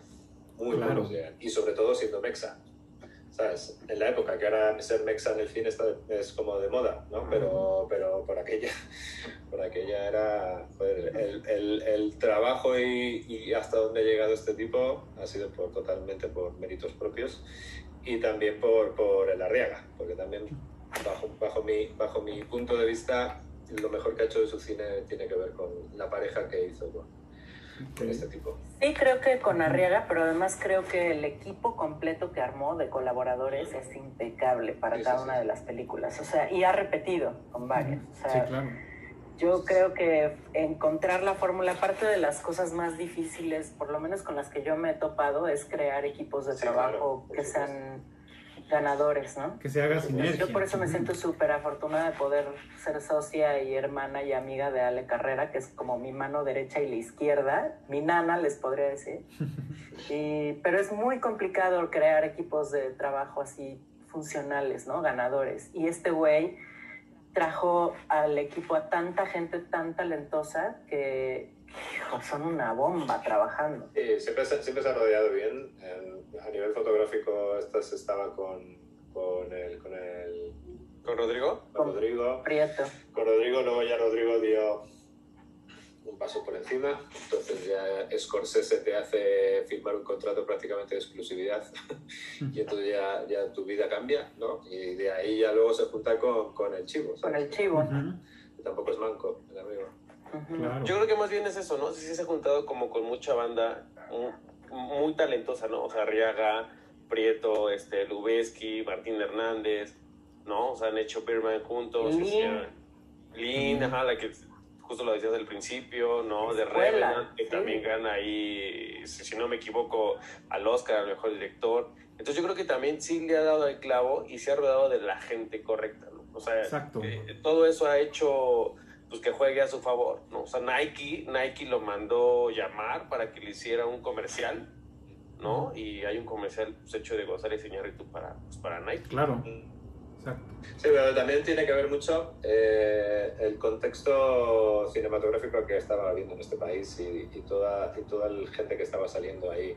¿No? Porque al final está, estaba el negro con, con el Rodrigo Prieto, pero estaba Cuarón con, con Lubeski ya trabajando, todos Ujú. son brothers. eh, Sí, sí, claro. Seguramente, o sea, sé que, sé que en, las, en las primeras pelis de Cuarón, Prieto estaba como fotógrafo de segunda unidad, o sea, que ya estaban el, el Chivo y, y este, y Prieto, o sea, es la misma generación, fue una generación pues como el grunge en Seattle en el 91, ¿no? O sea, que se juntaron ahí todos los, las- se juntaron los planetas Capos. para, para convertir esto, el cine mexicano, en lo que es a día de hoy. Ujú. Claro, totalmente. Y regresando un poquito a la música, la única canción en inglés que incluyeron es Long Cool Woman Black Dress de los Hollies, ¿no? que es un clasicérrimo. Y esa canción está justo en una secuencia en la que el chivo despierta y tiene a los dos hermanos ahí amarrados y se transforma, se rasura, se arregla y les dice, va, ahí se ven, ¿no? Y eso también me parece muy significativo, como la selección musical para ese momento. Es Ujú. la única en inglés, es un toque de internacionalización, pero a la vez tiene que ver con este aspecto del chivo de romper con ese cascarón y decir, ok, es momento de dar un paso hacia afuera, de crecer, de enfrentar lo que tengo pendiente, porque llevo estoqueando a mi hija como creep durante no sé cuánto tiempo. O sea, en un momento, güey, la saluda a la ventana. Imagínate, ponte en los zapatos de la chava.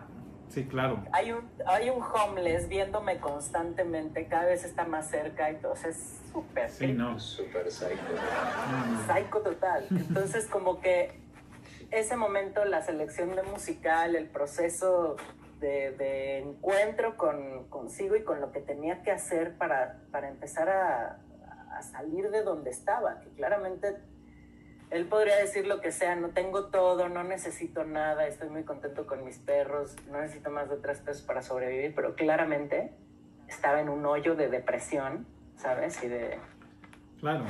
Sí, y, y de alguna forma de aceptación de su situación, ¿no? Y te lo deja muy claro cuando le pregunta, oye, ya no usas tus lentes, y le dice, pues si Dios quiere que yo vea borroso, pues veo borroso, ¿no?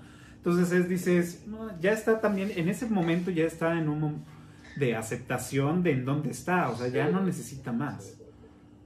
¿no? Sí, pues de sabio, ¿no? Que es lo que hablábamos antes. Es el que entiende perfectamente que las cosas pasan porque pasan. Ajá, sí, claro. Y, y otra parte, eh, otro, digamos, eh, símbolo o, o- o secuencia es el cartel de Valeria, ¿no? Cuando lo están quitando, ¿no? Y es Lo como... descuelgan. Es, es un impacto de, de- de ver, es un ejemplo claro del ascenso de, de una persona y la caída, ¿no? Que, que- que también tienes eh, de la fama, que pues bueno, o sea, es efímera, o sea, y es de... Te, te llegas a, a la cumbre de estar en un letrero y así mismo, pues se va cayendo, ¿no? Y al final Que, te reemplazan es que por alguien más. que, ese mundo tiene que ser terrible. ¿sabes? A nivel coco, tiene que ser terrible. claro. ¿sabes? O sea, es que al final no juegas con ningún atributo más que con tu cara bonita, tío. Debe ser muy O sea, difícil. Sí, Está cabrón, está cabrón. O sea, hasta un, hasta un grano de así te puede hacer la vida imposible, ¿sabes? O sea, si te ve el Claro. mundo encima, ¿sabes? O sea, Sí. está, está, está cabrón. Y además también- puede ser difícil como que pensar, lo único que tengo es mi físico, o sea, nada acá, ni de mi criterio, ni de mi inteligencia, ni mi conocimiento, ni nada vale. ¿Cómo? Y ahora, por ejemplo, también. ¿hasta qué, ¿hasta qué punto ella también es responsable de eso que le pasó? Pues porque sabía que Daniel estaba casado, ¿no? Y aún así, pues le siguió el desmadrito, le hacía las llamadas. Pues también hasta qué cierto punto digo, no, o sea, digo, a ella se lo buscó, pues que le mocharan la pierna. Pues no. Pero que también hasta qué cierto grado ella es como... La historia del Sugar Daddy. Ajá. Es que, a ver, esa historia tiene dos dimensiones, porque yo, la verdad, o sea, los he escuchado esto del karma y eso, yo no creo en nada, ¿no? No creo en el karma, no creo en nada, yo creo que life is a bitch y así es, nos toca navegar por ella y tan tan. Pero también creo en acto, consecuencia y demás. Y yo creo que un hombre puede decidir perfectamente y una mujer puede decidir perfectamente si está o no contento en el lugar en el que está y cambiar de vida y decir hasta aquí y me voy sin necesidad de nada. O sea, hay formas de hacer las cosas, evidentemente, pero yo creo que se vale decir hasta aquí, ya no quiero más.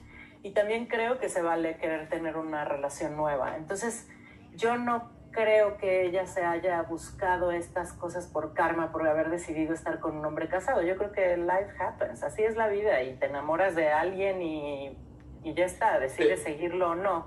Lo que sí creo es que el que le hayan cortado la pierna sí tiene que ver con su decisión, porque ella perdió la esperanza en un momento a tal grado que se provocó esto a sí misma. O sea, ella se empastilla, se queda así y se provoca una gangrena que, la- que los obliga a cortar la pierna. Entonces, hay dos dimensiones a esto. Una cosa que creo que sí cae totalmente en su responsabilidad, porque es como no sé quién decía, si Jim Carrey o Will Smith o alguien así decía, la depresión es totalmente legítima y es real y es innegable, pero también es, es importante entender que si no comes bien, si no duermes bien, si no te rodeas de gente positiva, si no haces tu chamba, Es, es más esa depresión, Claro. claro, te va a llevar al hoyo más profundo, ¿no? Sí, sí. Entonces, ahí no sé si concuerdo mucho con eso del karma, la neta. Claro. Digo, Yo creo por- que dos por ponerle todas las historias, ¿no? O sea, toman decisiones que les impactan, pero también hay situaciones totalmente circunstanciales, ¿no? circunstanciales, exacto. Sí, sí, sí, Y el sí. choque es totalmente circunstancial. Yo no creo, o sea, en dado caso el choque es más responsabilidad de Octavio que iba en el volante y te decidió acelerar para pasarse el, el alto. Pero la, la modelo estaba ahí sin deberla ni temerla, güey. La neta es que Ella lo estaba haciendo bien, ella se pone verde y pa. Lo que pasa es que no estaba, estaba pendiente de otra cosa y no mira. Que bueno, si esta película fuera Final Destination, no siguió las señales. O sea, el, el- el romperle el, el piso y, y atorarse ahí era, wow, espérate. Hay que estar tranquilos ahorita, ¿no? Ay, y no salir. Oye las señales. Sí. Sí. Y pues, bueno, digo, eh, lo iba a decir hace ratito, pero ya nos pasamos de historia, pero el que le hace del jarocho, el pelos tiesos del jarocho, es este Gustavo Sánchez, que de hecho pues fue su primera película. Y hay una escena donde cuando llegan a la casa de Octavio, que él va manejando y frenan la camioneta, de hecho hasta se ve como un enfrenón así medio forzado, este, pues en- relatan que pues este güey no sabía manejar. Entonces iba la producción empujando el carro para que se viera que iba llegando y él pisa el freno, por eso se ven así como el, el frenado intenso Wow. y le ponen un, como un tipo rechinido para que no se, no se viera, pero realmente él no sabía manejar. Se dieron cuenta hasta que dijeron, ah, bueno, pues entonces la escena es tú llegas en, el- en la camioneta, te estacionas y se la haces de a pedo a Octavio. Ah, ok, pero tenemos un problema. No sé manejar. Importante. Ajá, ah, entonces todos así pues empujando la camioneta para que pues, se pueda hacer la, la escena, ¿no? Que Wow. después, otra de las escenas que también traen mucha energía, que ya es parte del final de la historia de Octavio, que es el principio de la película, es cuando, pues bueno, le disparan al perro, salen, que le dice, este, prende el carro y deja la puerta abierta, se regresa y acuchilla a, al jarocho, ¿no? O sea, es, es también jugar con toda esta parte de, de, cómo se te, te manejas en esos ambientes, que vas preparado, ¿no? Que traes una, una navaja porque sabes que estás entrando a un círculo peligroso en el cual te tienes que defender si es necesario, ¿no? Entonces, por eso él ya trae ahí su, su navaja. Y esa escena creo que también es, es impactante, que es cuando arranca todo, ¿no? Y es, chingale, ¿y qué hiciste, cabrón? Y nada, y la misma... Nunca nos enteramos qué pasa con el jarocho, con la herida de esto. Nunca nos Nunca. enteramos qué pasa con los hermanos, con la pistola ahí en medio y le grita el otro, te, voy, te voy a matar. Y están así para agarrar la pistola. Ajá. También esta cuestión de dejar los hilos sueltos de, pues así es la vida y no sabemos si muere, si no, quién mata a quién. Exacto. Sí, la verdad. Si realmente eso- lo estaba transando o no. Ajá. Más bien, yo creo que el otro era el que estaba transando, porque de alguna forma se ve que cuando hablan por teléfono y le, y le dice como en secreto, este, no, esa factura págala a, a mi cuenta y yo ya después transfiero. Entonces, si, si ya haces eso, pues claramente algo estás, o sea, ya traes un camino recorrido, ya sabes cómo se, se maneja la lana. Entonces, digo, también el otro güey probablemente tenía, pues, este, Sí. Aparte de que, pues, estaba saliendo con otra morra que estaba casada, este, que él estaba casado, o sea, pues también todo, ¿no? Es como la carga de, de pues, de situaciones de, de todos los personajes que, pues, al final no sabes quién es el bueno y quién es el malo, ¿no? David, me encanta tu gorra de cabañas, el piojo. Chacagua, Oaxaca, cuando quieran. Ay, amo Oaxaca, ni hablar, es mi segundo hogar.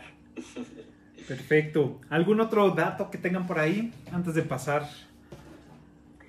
Eh, de lo que me contó Eli para la entrevista, Ok, a ver.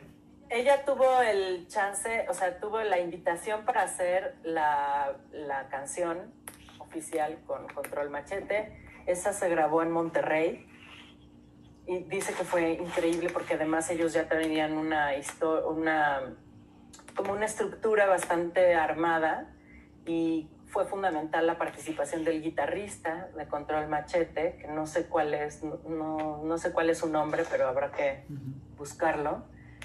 Eh, pero además a ella le invitaron para hacer otro tema adicional. Entonces ella tiene dos canciones dentro del soundtrack y la otra canción se llama Dime cuándo comenzó el dolor. Y esa canción la grabó junto con Tito de Molotov, en ese momento eran pareja, ellos dos. Órale. Ella ya le había propuesto a Tito y pues hacer una colaboración con Molotov como en este sentido y no amarró con ellos y se dio la colaboración con, con Control Machete, que a mí me parece que fue la mejor, lo mejor que pudo haber pasado. La neta, no Ganadora. manches, esa canción está muy perra. Ganadora. Eh, ganadorcísima. Pero después entonces para hacer esta otra canción, Dime cuándo comenzó el dolor, sí la hizo con, en colaboración, eh, es una canción de ella, pero que produjeron en la casa en Navasola, en donde vivían en Coyoacán, que era una casa hermosa además, y ahí montaron el estudio en los dos pisos, en el de arriba y el de abajo, tiraron cables y todo, y llamaron a los Elis Guerras, Hernán Hedge y todos estos músicos, y a su vez llamaron a otros amigos que iban, todos amigos de la, de la música, de grupos y demás, y estuvieron colaborando, no recuerda bien cuánto tiempo, pero podría haber sido fácilmente un mes en el armado de la canción, en ensayos, en todo. Y dice que fue realmente increíble por la sensación de estar trabajando en familia, en amistad, en, o sea, de estas colaboraciones amorosas que se van dando. Y tiene un recuerdo ella muy, muy lindo y muy amoroso de esa, de esa colaboración también, de esa canción, Wow. de cómo se produjo esa canción. Y dice que, por ejemplo, Hernán tocó batería en uno de los cuartos y ella se metió a un closet a grabar la voz. O sea, todo fue hecho, eh, todo fue homemade. Ujú. Es como, ajá, que además es muy chistoso porque ahora en el 2020 viene muy a cuento esto de hacer producciones en casa, porque Claro. todo el mundo está encerrado en sus closets grabando, ¿sabes? Pero en ese momento, en el 2000, lo hicieron de un modo bien natural ahí en Navasolo y, y lo recuerda como con mucho cariño y con, con Guau. mucho gusto. Eso fue especial. Qué historia. No, bueno, pues un saludo a Eli. Muchas gracias por compartir la historia a través de Patty.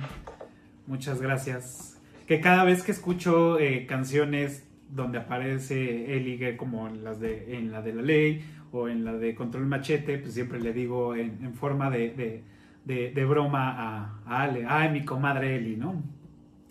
Y se ríe. Es que sí somos como comadres, pero... y fíjate, trae esa colación esto del, del duelo con la ley. Y para ella, por ejemplo, esta fue la primera colaboración en una canción que se convirtió emblemática. Ujú. Y en la siguiente ocasión que, que ella podría comparar es esta del duelo. Cada uno en su propio género y en su propia dimensión, pero ella es como que se siente muy afortunada de haber podido participar en estas piezas que, se- que han formado, o sea, que, que son parte de la cultura mexicana y, y- e internacional del- de, la música, ¿no? Como latinoamericana. Entonces, es- sí, está muy contenta de haber sido parte. Muy bien. Wow. Qué increíble. Que muchas gracias por compartirlo. Pues bueno, ¿tienen alguna otra? Si no, ya para pasar a las últimas preguntas. Así de rápido. Pues bueno, pregunta obligada para Amores Perros es, digo, ya casi casi estoy seguro cuál va a ser su respuesta, pero pues bueno, la tengo que hacer es, ¿qué historia fue la que más les gustó? Sí, la del chivo. Eh, yo repito, cinematográficamente puede ser la segunda, la de, la, de la modelo, pero chivo, chivo. Sí, yo creo que para mí también la del chivo. ¿Tú, Sí, la del chivo, la del chivo rifa. La del chivo. Sí, yo también me quedo con, con la historia de- del chivo. Sí la siento un poco más compleja, eh, compleja por todo lo que, lo que él vive, por todo lo que quiere, lo que quiere transmitir después de... Eh, la 2 sí la, la, la un poco más, más tranquila, aunque sí también tiene unos, un trasfondo bien, bien duro, muy, muy, muy duro y muy crudo también. Y la primera historia, fuera de- del amor de este güey, fuera del pedo de entre hermanos que hay, este, más bien esa historia también me gusta por, por el, por la adrenalina que se maneja. O sea, a mí me gusta mucho ese tipo de, de an- de- de- de adrenalina, que pues bueno, eh, cuando era chavo, pues yo lo vivía, ¿no? Este, por eso también me gusta. Pero sí, sin lugar a dudas, la historia de Chivo, híjole, la verdad, Sí. está muy A nivel, a nivel técnico, sí que puedo apuntar ahí que es la, la, la- marcan, aparte de la narrativa, aparte de la historia y tal, este, a, nivel, a, nivel, a nivel fotográfico eh, utilizan tres tipos de narraciones completamente distintas en las, en las tres historias. En la primera utilizan, utilizan eh, bueno, cámara al hombro súper radical, que por eso el estrés y toda esa historia, pero también con, con lentes, con lentes eh, un poco más angulares y muy cerca del personaje, como, como pasa con, como hizo Chivo en el, en el The Revenant. Ujú. Y Claro. este, la, segunda, la segunda historia ya son planos un poco, un poco más concretos. Generalmente suele utilizar a dos personajes dentro del frame. Y luego la tercera, que eso sí que, que, que se lo escuché a oír a, a, a Rodrigo, este, fue que sí, es, es, donde se utilizan más teleobjetivos, con la idea de, de, unir la historia de como, al final es como una especie de sniper, el, el chivo, ¿no? Aunque Ujú. es un asesino que te, que te mata por la espalda, pero al final el tipo es como un observador de la vida un poco desde lejos, ¿no? Y es un poco la narrativa que utilizó Wow. Rodrigo Prieto. De hecho, ahorita estaba yo eh, haciendo mi tarea para, para este episodio. Estuve viendo algunos videos, este, leyendo algunos artículos. Y por ahí me topé con un video en YouTube de una entrevista que le hacen a, a- a este Alejandro, donde la premisa es, si no han visto Amores Perros, no la vean ahorita, porque supuestamente este año, eh, de hecho, pues en las primeras semanas de diciembre, iba a haber un, un relanzamiento que la iban a, digo, no sé, yo ya me perdí si lo hicieron o no lo hicieron, este, donde iban a, a retocar la, la película y todo, y cuentan precisamente que la filmaron con una técnica que no recuerdo ahorita el nombre, que no estaba permitida en muchos países, solamente aquí en México, y que Por utilizaba mucho el tema de, de- ajá, por tóxica, que utilizaba mucho el tema de la plata. Ah, de- no, ya, es, es, es un blanqueo, es un, Ajá. es un proceso que se llama blanqueo y por eso tiene tanta, o sea, cómo explicar A ver, esto. platica. Eh, obviamente la película está rodada en cine, eh, obviamente la película está rodada en emulsión, entonces eh, no sé si se acaban fotos ustedes cuando, eran, cuando no había fotos digitales. Ujú. Entonces, digamos que tú, puedes, tú podías forzar la, la... O sea, si tú tienes una sensibilidad de 500, digamos, tú puedes, tú puedes hacer que... Tú, tú podías forzarla en, en exposición y luego hacer la exposición... O sea, lo oscurecías en, en rodaje y luego en el laboratorio hacías un levantado de, de- de la imagen. Por eso tiene esa textura. Y lo que utilizaban... Lo que utilizaron fue porque rodaban en, un, rodaban en una película que era como una diapositiva. Ok. ¿vale? Entonces, para, para pasar el proceso de esa diapositiva a una, a, una, a una emulsión de proyección, se utilizaba el blanqueo, que es unas, que, que solo se utiliza, que solo la, o sea, no es que, no es- siento que no es que fuera prohibida en otros países, sino que siento que el laboratorio de México, que era muy chingón, este, era- tenía, tenía los conocimientos, porque era, el tema es que era una cosa muy técnica y obviamente es muy arriesgada a- aventurar toda tu película una vez que la tienes rodada a decir, venga, va, paso por este proceso. Entonces tú tienes que ir sobre seguro a un laboratorio que sepas que lo va a hacer bien. Y siento yo un poco que iba más por, porque en, México, México controlaba muy bien ese proceso. Fuera parte que igual por el tema de contaminante, bla, bla, bla, podría ser que en algunos países ya no se hiciera lo que fuera, pero, pero el laboratorio mexicano de revelado siempre ha sido un, un referente, digamos. Ok, ya. Y pues bueno, o sea, contando eso, pues supuestamente ya la iban a hacer, este, bueno, no sé qué, qué- sobre qué proceso iban a hacerlo para hacerle su retoque y hacerla, por eso pedía que no la vieran, pero que ya la pudieran ver con, con esta nueva, no sé cómo, cómo llamarle, pero pues con esta nueva eh, definición o no sé, arreglo que le hayan hecho. Me da un poco de miedito, ¿eh? No sé. Sí. O sea, digo, es, que es, que la, es que yo no tocaba nada de esa peli, ¿sabes? O sea, poco... Sí, yo también. Él, él es el director y puede hacer con ella lo que le salga el pito, Claro. pero, pero wow. Digo, yo Ay, le... Me acabo de acordar de otro dato que leí por ahí que está bien padre. La película originalmente, después de haber sido editada, duraba mucho más. Seguro. Y cuando él estuvo como en esta onda de qué onda, este, cómo la cortamos o algo, alguien le recomendó a Guillermo del Toro. Y quien terminó haciendo el trabajo de edición final fue Guillermo del Toro, ni más ni menos. Eso que te digo, güey, de que, o sea, se juntaron puro capo Conecta. Y, y se juntó el mejor, porque la Claro. neta para, es el mejor de los tres. Sí. Digo, Sí, al final. que fueron 10 minutos de diferencia de cortes. ¿Diez? Con la mano es de Guillermo. buen. Es, Es un chingo. Pero por, por el ego de Iñárritu yo apostaría que serían 20, seguro. Sí, porque tan solo así dura la película dos horas y media. Sí, O sí, sea- sí, pelea. Tan solo así, digo, esta última vez que la vi fue, digo, bueno, pues me la, o sea, yo no recordaba que duraba tan, o sea, tanto. De, de hecho, cuando la puse, dije, bueno, pues hora y media, una hora cuarenta, o sea, no recuerdo que durara tanto, porque también la película se te va como agua, o sea, Sí, no es sí, sí, tediosa. Y cuando le puse pausa y dije, a ver, ya cuánto falta, dije, ahí fue cuando dije, bueno, más, ¿a poco dura dos horas y media? O sea, nunca había caído en, en- en decir, dura tanto tiempo, ¿no? Es que es buenísimo. Sí, es que es muy bueno. trae buen ritmo, muy buen ritmo. Pues muy bien. Eh, digo, eh, para los que saben, eh, bueno, los que me siguen en, en mis redes sociales saben que yo eh, ranqueo las películas en IMBD y doy un- una, una breve opinión de, de- de la película que veo.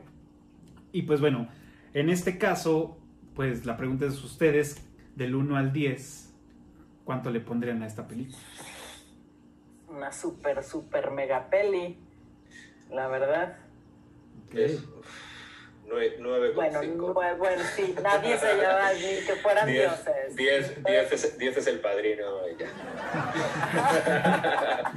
no, no, pero no. es un- Sí.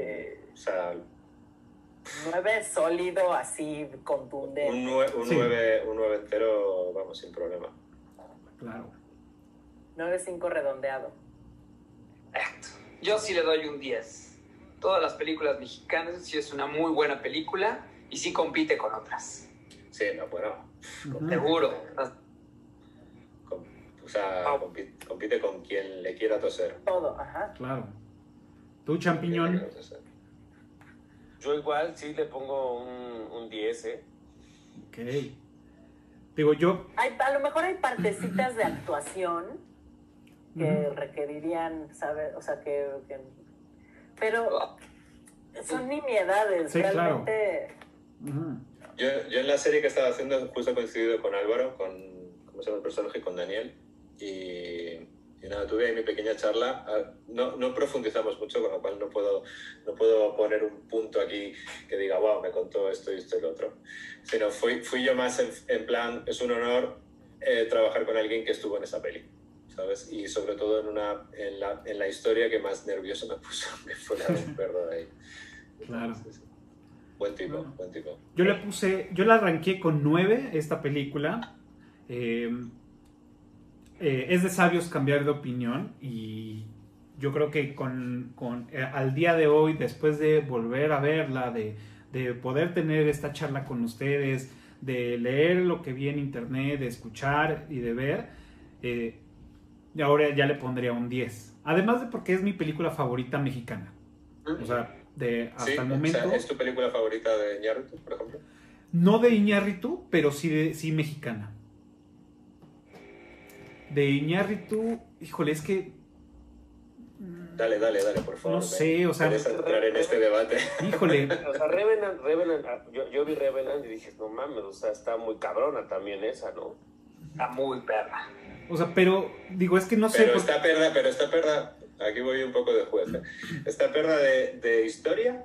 No. ¿O está perra porque La es fotografía. cómo se ve Sí. eh, todo lo que pasa? Es perra por la ambas. fotografía. Ambas. ¿Sí? La historia, la es muy está buena. súper cruda y... Vale, vale. Sí, claro. Yo me voy Pero más por la, por la, por la horas y media, fotografía. ¿no? Creo, si no me equivoco. O, más. Sí, se avienta acá dos horas 45 por ahí. Es un chingo, es un chingo. Sí. Yo es que, yo es que tengo un conflicto con Iñárritu, tío. Yo, A ver, eh, platícanos, sí, platícanos. Me, me desencanté con, con Berman, fui a partir de ahí fue un picado. Ok. ¿Por qué te desencantaste con Bernie? Porque, porque no me gusta nada los directores que me dan una lección o me intentan dar una lección moralista en Ah. la vida. Sí. ¿Sabes? O sea, no me, no me interesa tu opinión como director. Me interesa que me cuentes una historia que va de esto y entonces yo tomo una decisión, pero no me, no me intentes eh, explicar de qué va la vida, tú. ¿sabes? Y, y siento que, eh, por eso hablaba antes del ego del tipo, que te digo que yo me considero fan, o sea, hablo como novia despechada, ¿sabes? O sea, de, de- de haber, sido, de haber sido muy fan y, y de repente haber perdido la ilusión del amor, ¿sabes? Y, y, y te- y tengo, tengo ese- un poco ese conflicto con él. O sea, creo que es un tipo que, que no, no, no ha sabido manejar bien el éxito en cuanto a eso, al tío se cree como el mesías, ¿sabes? Entonces, tengo ese, o sea, y, y tengo el conflicto con los finales de sus pelis, o sea, no con la peli. Yo, yo con Berman, yo estaba diciendo, wow, wow, wow, wow, Ujú. wow, qué bien, qué bien, qué bien, qué bien, qué bien, qué bien, qué bien, qué bien, qué bien. Cuando se suicida es como, no te puedo creer. Sea, me acabas de tumbar la peli, ¿sabes? O sea, no, no, me des, no me des este final, o sea, estaba perfecto el que yo me haga una chaqueta mental pensando qué le pasa a este personaje, Claro. ¿sabes? Que más, más, que, más, más que este fin que, que hace que el personaje deje de ser el personaje y se convierta en ti.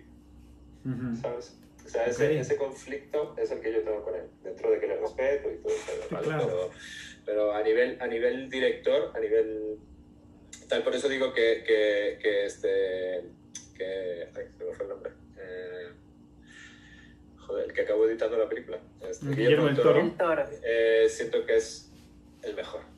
De, de los tres, o sea, de, de Cuarón, Cuarón Iñárritu y, y Del Toro, creo que Del Toro es el- realmente el, el verdadero director.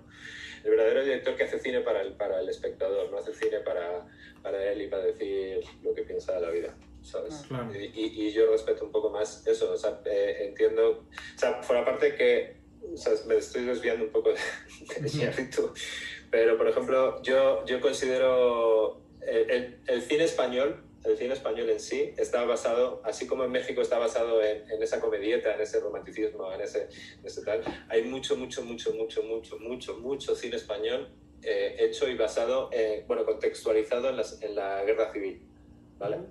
Y ya hasta un hartazo. Pero, pero te lo juro que el que mejor ha retratado la guerra civil que pasó en España ha sido Guillermo del Toro con el laberinto del fauno. O sea, es el que dio, o sea, para mí es el, o sea, si yo me imagino por lo que me contaban mis abuelos y tal de lo que fue aquel momento, eh, es la estética de, de que, que le dio este, el, el laberinto del fauno, sin duda alguna. Sin duda. Claro. Pues ya te, ya te, ya te hablaremos para esa película. Que también está. Perdona que me he ido, que me he ido. está- Mira, yo la verdad es que pienso que Amores Perros tiene una cosa tan integral, o sea, es una película redonda, que muy, muy pocas películas tienen en tantos aspectos, un desarrollo tan completo en tantos aspectos. La fotografía es impecable, la edición es buenísima, la historia es muy buena, las actuaciones son muy buenas, la música es impecable, el marketing fue perfectamente bien hecho. O sea, es una película que conjuntó todos los elementos para, para ser grande, para hacer una historia grande y un producto grande. Y eso es muy difícil de lograr en una película. Sí, sí, sí. Entonces, es una película que logró un impacto impresionante a nivel cultural, o sea, nos marcó culturalmente. y- y hacer, y hacerlo con la primera. ¿sabes? Ajá, o sea, que exacto. es, que es como, yo qué sé, que es como, eh, como la historia de, de Pearl Jam, por ejemplo, de, de que mira que primeros discos, ¿sabes? O historias de, de muchas bandas que dices, joder, es que empezar tu historia con esto está cabrón. O sea, es lo que te hace ser chingón. ¿sabes? O sea, te puede gustar, no te puede gustar, lo que sea, pero que eres chingón, eres el puto amo. Y eso creo que tiene que ver con una claridad sobre qué es lo que quieres y a dónde vas, ¿sabes? Sí, sí, Pienso sí. que lo tenía clarísimo Iñárritu y se juntó con gente que entendió perfectamente su visión y que le ayudó a realizarla. Y eso es lo que hablábamos con Eli también, que ella sen- sintió todo el momento que él tenía el, el, o sea, el, como el manubrio, ¿sabes? El perfectamente claro y la brújula y todo de a dónde voy, qué es lo que quiero decir y qué es lo que quiero lograr. E incluso eso se, se destiló en el modo en el que dirigió el video para la canción con Control Machete. Que él tenía bien claro lo que quería ver, cómo quería que ella interpretara esta parte inocente como de niña viendo este acto sexual de los perros agresivo, violento, contrastado con la imagen de Pato y de que es muy fuerte. Entonces, pienso que es eso, es como la claridad de tengo esta visión. No la voy a comprometer con nada y voy a encontrar a gente que me ayude a, a llevarla a cabo. Y eso es increíble. Sí, siento que también es muy buen, o sea, es, es muy buen comunicador eh, de lo que quiere en el, eh, para la gente que está en el set. Sabe que tengo la de Beautiful se rodó en Barcelona y, y fue justo una época en la que yo estuve viviendo acá, y, pero muchos amigos míos estuvieron trabajando allí de, de- ahí, ¿no? Y, y hasta, digamos, al- hasta el del agua sabía de qué iba la historia, ¿sabes? Eh, y, eso, y, eso, es- y eso también, o sea, eso es algo que yo realmente lo respeto porque eso es muy, muy raro, muy raro encontrártelo. O sea, al final siempre hay un celo de- del creador para, para, para comunicar al mundo todo esto y, Claro. y, y también, y también mucho mucha gente que se cree Dios, por ejemplo, el artista, ¿no? Y, y al final y al final entiende muy bien Iñárritu que es, que es algo to- totalmente respetable, que, que una película eh, es, es importante hasta al que, al que pone el agua y al que tapa las calles es importante, ¿no?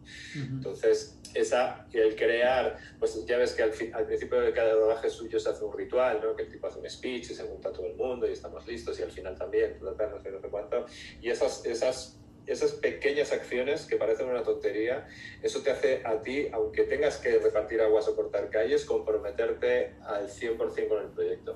¿Sabes? No, no eres un no eres uno más o, o, o el típico director estrellita que ni siquiera se digna mirar al que te da el agua, Claro. ¿sabes? O sea, e- e- eso, eso le- entiendo que es por su inteligencia y por su forma de ser y, es, y eso es, siento que también es lo que le ha catapultado al sitio donde está.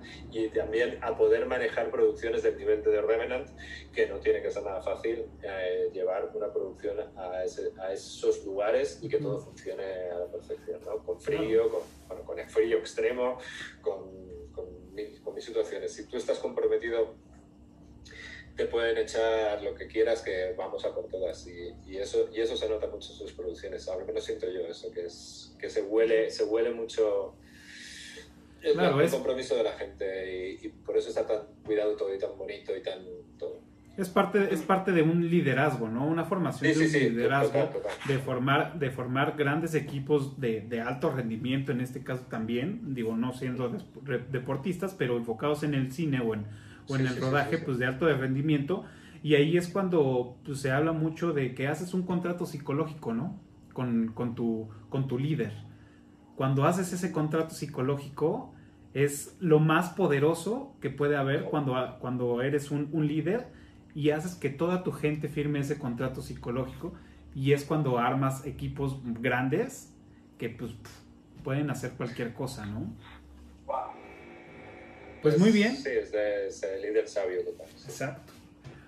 Pues bueno, vamos a pasar ahora sí a la trivia de, de esta película. Y pues bueno, como saben, los primeros cinco eh, que contesten correctamente en la caja de comentarios de este video, pues bueno, van a tener eh, una mención honorífica con bombo y platillo, el reconocimiento de todos nosotros. Este. Y pues bueno, ¿quién empieza con su trivia? Yo tengo una trivia A buenísima. ver, venga, Pati. ¿Cuál es el teléfono de la hija del chivo? Bien. Lo repiten tres veces en la, en la historia. Bien, bien, bien. Bien, No, bien. A ver qué tal. Puede ser fácil más o menos. ¿En qué libro de que mencionan mejores películas incluyen Amores Perros? ¿cómo, cómo? ¿En qué libro donde mencionan mejores películas Ah, incluyen a Amores Perros? Ok. Ok. La vamos a buscar. ¿En qué libro de mejores películas mencionan Amores Perros? Va. Vientos. ¿Tú, champiñón? No sé, lo que decía Peter, no sé si fácil o difícil. ¿Quién atrapa al chivo? Ok. Ok. Bien. ¿Quién atrapa el chivo? o que nos digan el nombre, ¿no? Porque pues podemos ponerle un calificativo o, o una profesión, pero más bien que nos digan el nombre, ¿no? Va, ¿quién captura al chivo? Muy bien. ¿Tú, David? Es- la, pongo, la pongo fácil. ¿De qué, de, qué, ¿De qué raza es el perro que se queda hasta el final? Ok, perfecto. ¿Cuál es la raza del perro que se queda hasta el final? Muy bien. Y bueno, yo tengo una que puede ser fácil y difícil al mismo tiempo. Es, es este camaleón esta, esta pregunta, Guisón. ¿Cuáles son los nombres de los perros del chivo? No manches. Se sabe. Claro. ¿Cuáles son los nombres de los perros del chivo? Incluyendo, digamos, a Coffee, ¿no? Porque ese pues, ya nos queda claro a todos. Pues bueno, estas son, las estas son las trivias. Y pues bueno, recuerden, los primeros cinco que contesten correctamente pues, tendrán este, la- el reconocimiento de todos nosotros. Y cuando ya tengamos patrocinadores, les haremos llegar un bonito obsequio. Así que Yeah. sea así. Y pues bueno, este. Por último, es. Recomiéndenos algo que están viendo, en qué plataforma, eh, que nos quieran recomendar a todos los que estamos viendo. Mando, mando, mando. Sí, güey, estoy súper clavada con el mando y además tengo como muchos amigos que estamos en la misma onda, entonces nos la pasamos compartiendo memes, historias, nos juntamos para comentar cada capítulo, nerdazos, o sea, nerdazos total. Tengo ganas de verla, tengo ganas de verla desde que salió, que todavía no llegaba acá Dis- Disney Plus, pero le daré su Además, tiempo. el mando tiene una onda técnica que seguramente a David le va a interesar mucho, porque es la primera producción que utiliza una combinación de técnicas para, para lograr este efecto real de están en un lugar estos personajes. O sea, no es, ¿cómo explicarlo? Es una combinación entre green screen, proyecciones en 360, iluminación y manejo de, de, tip- de diferentes tipos de lentes, de objetivos. Pero ¿cuál- cuál? es que no me he quedado con el nombre. de- El de- Mandalorian. Ah, el Mandalorian. vale, vale. No, o sea, la tengo por ver, la tengo ahí lista Ah, para, para. Vela porque está muy cabrón esto del, o sea, estos efectos, cómo están logrando todo eso está muy cañón. Y eso, o sea, esto sí va a cambiar el modo de producir, ¿sabes? Cine y televisión para el resto de la vida. O sea, es una combinación totalmente innovadora. Entonces, bueno, eso de ah, como aspecto geek, ¿no? Ok, Órale. perfecto. Muy bien. ¿El champiñón? ¿O Yo Peter? terminé de ver en Netflix Bárbaros, más o menos está, está entretenida. La verdad es sí me la eché muy rápido. Pero bueno, ahorita estoy ya en la lista, sigue rompan todo. Vamos a ver qué tal, Ok, qué tal se pone. tengo ganas de verlo. Tengo ganas de verlo. Rompan todo o Santalaya y sus amigos, decían por ahí. Ah, es, es, es lógico que la gente conocedora se queje, es lógico, pero para, por ejemplo, o sea, yo me considero conocedor de la música mexicana, pero, pero por ejemplo, para contextualizar, porque en España no se tiene, en Europa en general no se tiene ni puta idea de lo que, lo que pasó en este continente en el siglo XX, ni de coña. ¿Sabes? Entonces, entonces es, es, un- es, un- es una muy buena historia para ver qué es lo que estaba pasando cuando en España estaba pasando otras cosas eh, y la importancia de según qué personajes que luego han llegado a España de- por, por hits eh, ya, ya consagrados y tal. Este, o sea, siento que es un muy buen docu, pero entiendo, entiendo totalmente que la gente critique que Santa Blaya and Friends. total. Ok, Ah, sí está Pero, bueno. pero está bueno. está vale. Momento Cerati y se te caen las lágrimas. Muy bien. Es- yo estoy viendo, por, por tema de chamba, estoy, estoy preparando en la distancia con un amigo de Praga una peli de terror. Entonces, estoy, es- estoy viendo toda la, la Insidious otra vez por, Ok, por estar analizándola plano a plano prácticamente. que Me parece brutal. Y, y luego estoy viendo ahora, empecé a ver la de Rachel en Netflix. ok. Me gusta mucho. Muy interesante, muy, Ujú. muy, muy buen homenaje a Kubrick. Muy, Ujú. muy buen homenaje. Me gustan mucho los colores de, de esa serie. Sí, O sea, está- esa época cabrón, me gustaba. Pero, pero cómo, meten, cómo se aventuran a meter la música del Cabo del Miedo, como Sí, claro. lenguajes, y lenguajes, incluso hasta texturas en paredes del resplandor, o sea, ese tipo de homenaje está está súper chido. Llevo solo tres capítulos, pero la verdad es que... El está mismo nombre de la enfermera. Y, y como recomendación 100% la segunda temporada de Fargo, que me parece lo más grande que ha habido en la Tierra. Ok, no, no he visto. La- la- la voy a- las voy a ver. También la tengo ahí formada. La segunda temporada es una masterclass de pantalla dividida. Ok, O sea, es increíble. bien. ¿Y tú, champiñón? Pues yo ya- creo que ya voy tarde, güey, en ese pedo de las series. Apenas este. Estoy viendo estoy la de temporada American 8 Horror de... Story, güey, en la de, en la, como en la temporada de las brujas. Claro, es buena. Pues le estoy dando Aquelarre. ahorita a esa, ya voy a acabar este. Pues esa parte. Estaba viendo la del Outsider. Me quedé en el tercer capítulo, pasó algo, me dio miedo y la dejé de ver. Pero, pero, este sí, güey, o sea, me cagué, dije, no, ya no la voy a ver, ahí la dejé. Morí mi cuarto de miedo, este, y ahorita pues estoy en la parte de, de, de American Horror Story, y creo que sale una actriz ahí en la de Ratchet, que es, o sea, no ubico el nombre. Sí, claro, la, la, la, la, este, La la, prota- princip- la ajá, protagonista. Sí, sale Sí, ¿no? En si no, American. si no me equivoco es Ratchet, ahí salen, bueno, salen todas las de American Horror Story. Pero Casi. ando, ando en eso y justo voy a, a ver la de los amigos de Santa Laya. Ok, muy bien. Pues bueno, yo ahorita seguimos con el interminable Dragon Ball los fines de semana, Dragon Ball Z, en la temporada de Majin Buu. Este, seguimos ahí con el interminable. Eh, ya me puse al corriente, ya por fin pude ver La maldición de Blade Manor. Buena serie de, de suspenso. Eh, mucha gente la comparó con la, con la, con la maldición de Hill House. Eh, no tiene tanto terror como, como la anterior, pero me gustó mucho cómo, cómo fue la historia. La verdad es totalmente eh, diferente y es otra historia totalmente diferente. No sé por qué ahí la gente se, se, se, se alebrestó un poco, pero me, gustó, me gustó mucho la, la- serie. Y estoy, y, y estoy casi por terminar este, Queen's Gambit, que también se lo recomiendo. Está muy, muy, muy bien este, contada la historia. Está muy interesante.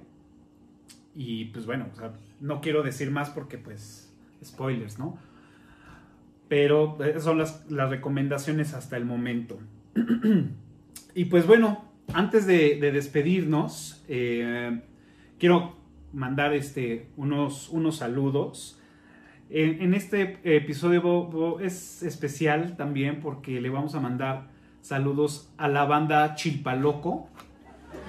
Eh, ahí saludos a, a Magallón, saludos a, a Mario Aguascalientes, alias El Viejo, este, a César. Mejía, alias El Chaparro, a Ricardo Cuaresma, alias El Richie Pendejo, eh, a Richie Breakdance, alias El Spitia, y pues bueno, esos son como los, los saludos de, de- de esta comunidad del anillo de, de Chilpancingo. Y pues bueno, eh, pues muchas gracias por venir, por estar por acá, este, por iluminarnos con toda su sabiduría. Definitivamente fue un episodio muy enriquecedor, con todo el conocimiento que trae David, con toda la aportación que nos dio Peter, Micas, alias el champiñón, y Patty con la gran sorpresa de la, de la, de la entrevista que le hizo a, a Eli Guerra. Muchas gracias. Tengo el audio, ¿eh? Luego te lo voy a mandar. Bien. Yeah. Bien, bien, bien, muchas gracias. Y pues bueno, este, pues despídanse antes de, de- de- de salir. Pues adiós, chicos. Hasta la próxima. Qué placer. Gracias, Cafix. Qué lindo compartir con ustedes, oigan. Sí, un placer, chicos. Gracias, Cafa. Eh, es un placer, cuando quieran. Y este, cine y rock and roll, amigos. Ya. Bien ahí. Un gustazo de estar por acá de nuevo. Espero pronto volver a, a compartir. Un gusto igual de compartir con todos ustedes. Gracias. Ahí vamos. Gracias. ¿Quién es güey? ¿Eres tú, güey? Es mi alter ego. De Pedro pa... Seis años sin saber tu nombre y ahora te Sí, es mi alter ego. Muy bien. Gracias por venir. Gracias, Cafa. Bien.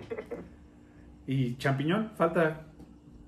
Pues nada, pues igual, muchas gracias, güey. Este, pues un gusto haberlos pues, conocido, David, Peter, este, Igualmente. haber coincidido otra vez contigo. Este, igual, pues haz Cafa, pues en lo que, en lo que se pueda ayudar adelante. Espero que no sea la última vez, ¿no? Y este, pues cualquier cosa estamos en contacto. Perfecto.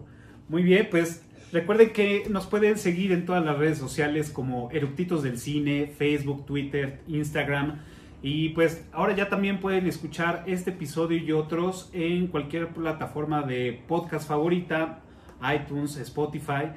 Y pues bueno, donde inició todo esto en YouTube y pues bueno, si ya llegaron a este minuto, lo único que les pedimos es que nos ayuden con un este suscribirse, un pulgar arriba y picarle a la campanita, que eso pues nos va a ayudar para seguir produciendo estos episodios, traer gente nueva que nos iluminen con toda su sabiduría. Y pues bueno, eh, recuerden que todos los jueves a las 12 del día sale un episodio nuevo de Eruptitos del Cine. La próxima semana vamos a tener la semana de superhéroes y vamos a tener a Spider-Man. Ahí traemos un panel bien interesante. Este, y pues nada, hoy es, este episodio sale el 7 de enero. Así que esperamos que los reyes les hayan traído todo lo que pidieron. Y si no les trajeron nada es porque se portaron mal. El karma, el karma. El karma. pues muchas gracias y nos vemos el próximo jueves. Chao. ¿Quieres algo de tomar? Tengo ron, agua y leche. ¿Qué vas a hacer conmigo? ¿Eso qué significa? ¿Ron, agua o leche? Mi pregunta significa lo que significa. Mira, pendejete. Te estoy ofreciendo algo de beber.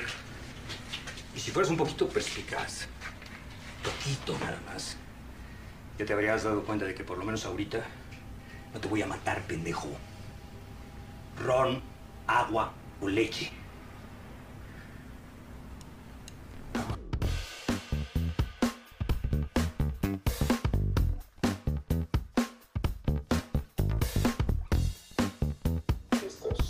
Entonces empiezo. No puedo aplaudir porque traigo la mano desconchada ahorita. Pausa, pausa, pausa. Es que me ganaste. Ah, porque siempre de pinche protagónica, güey. Ahí va, ahí va, ahí va.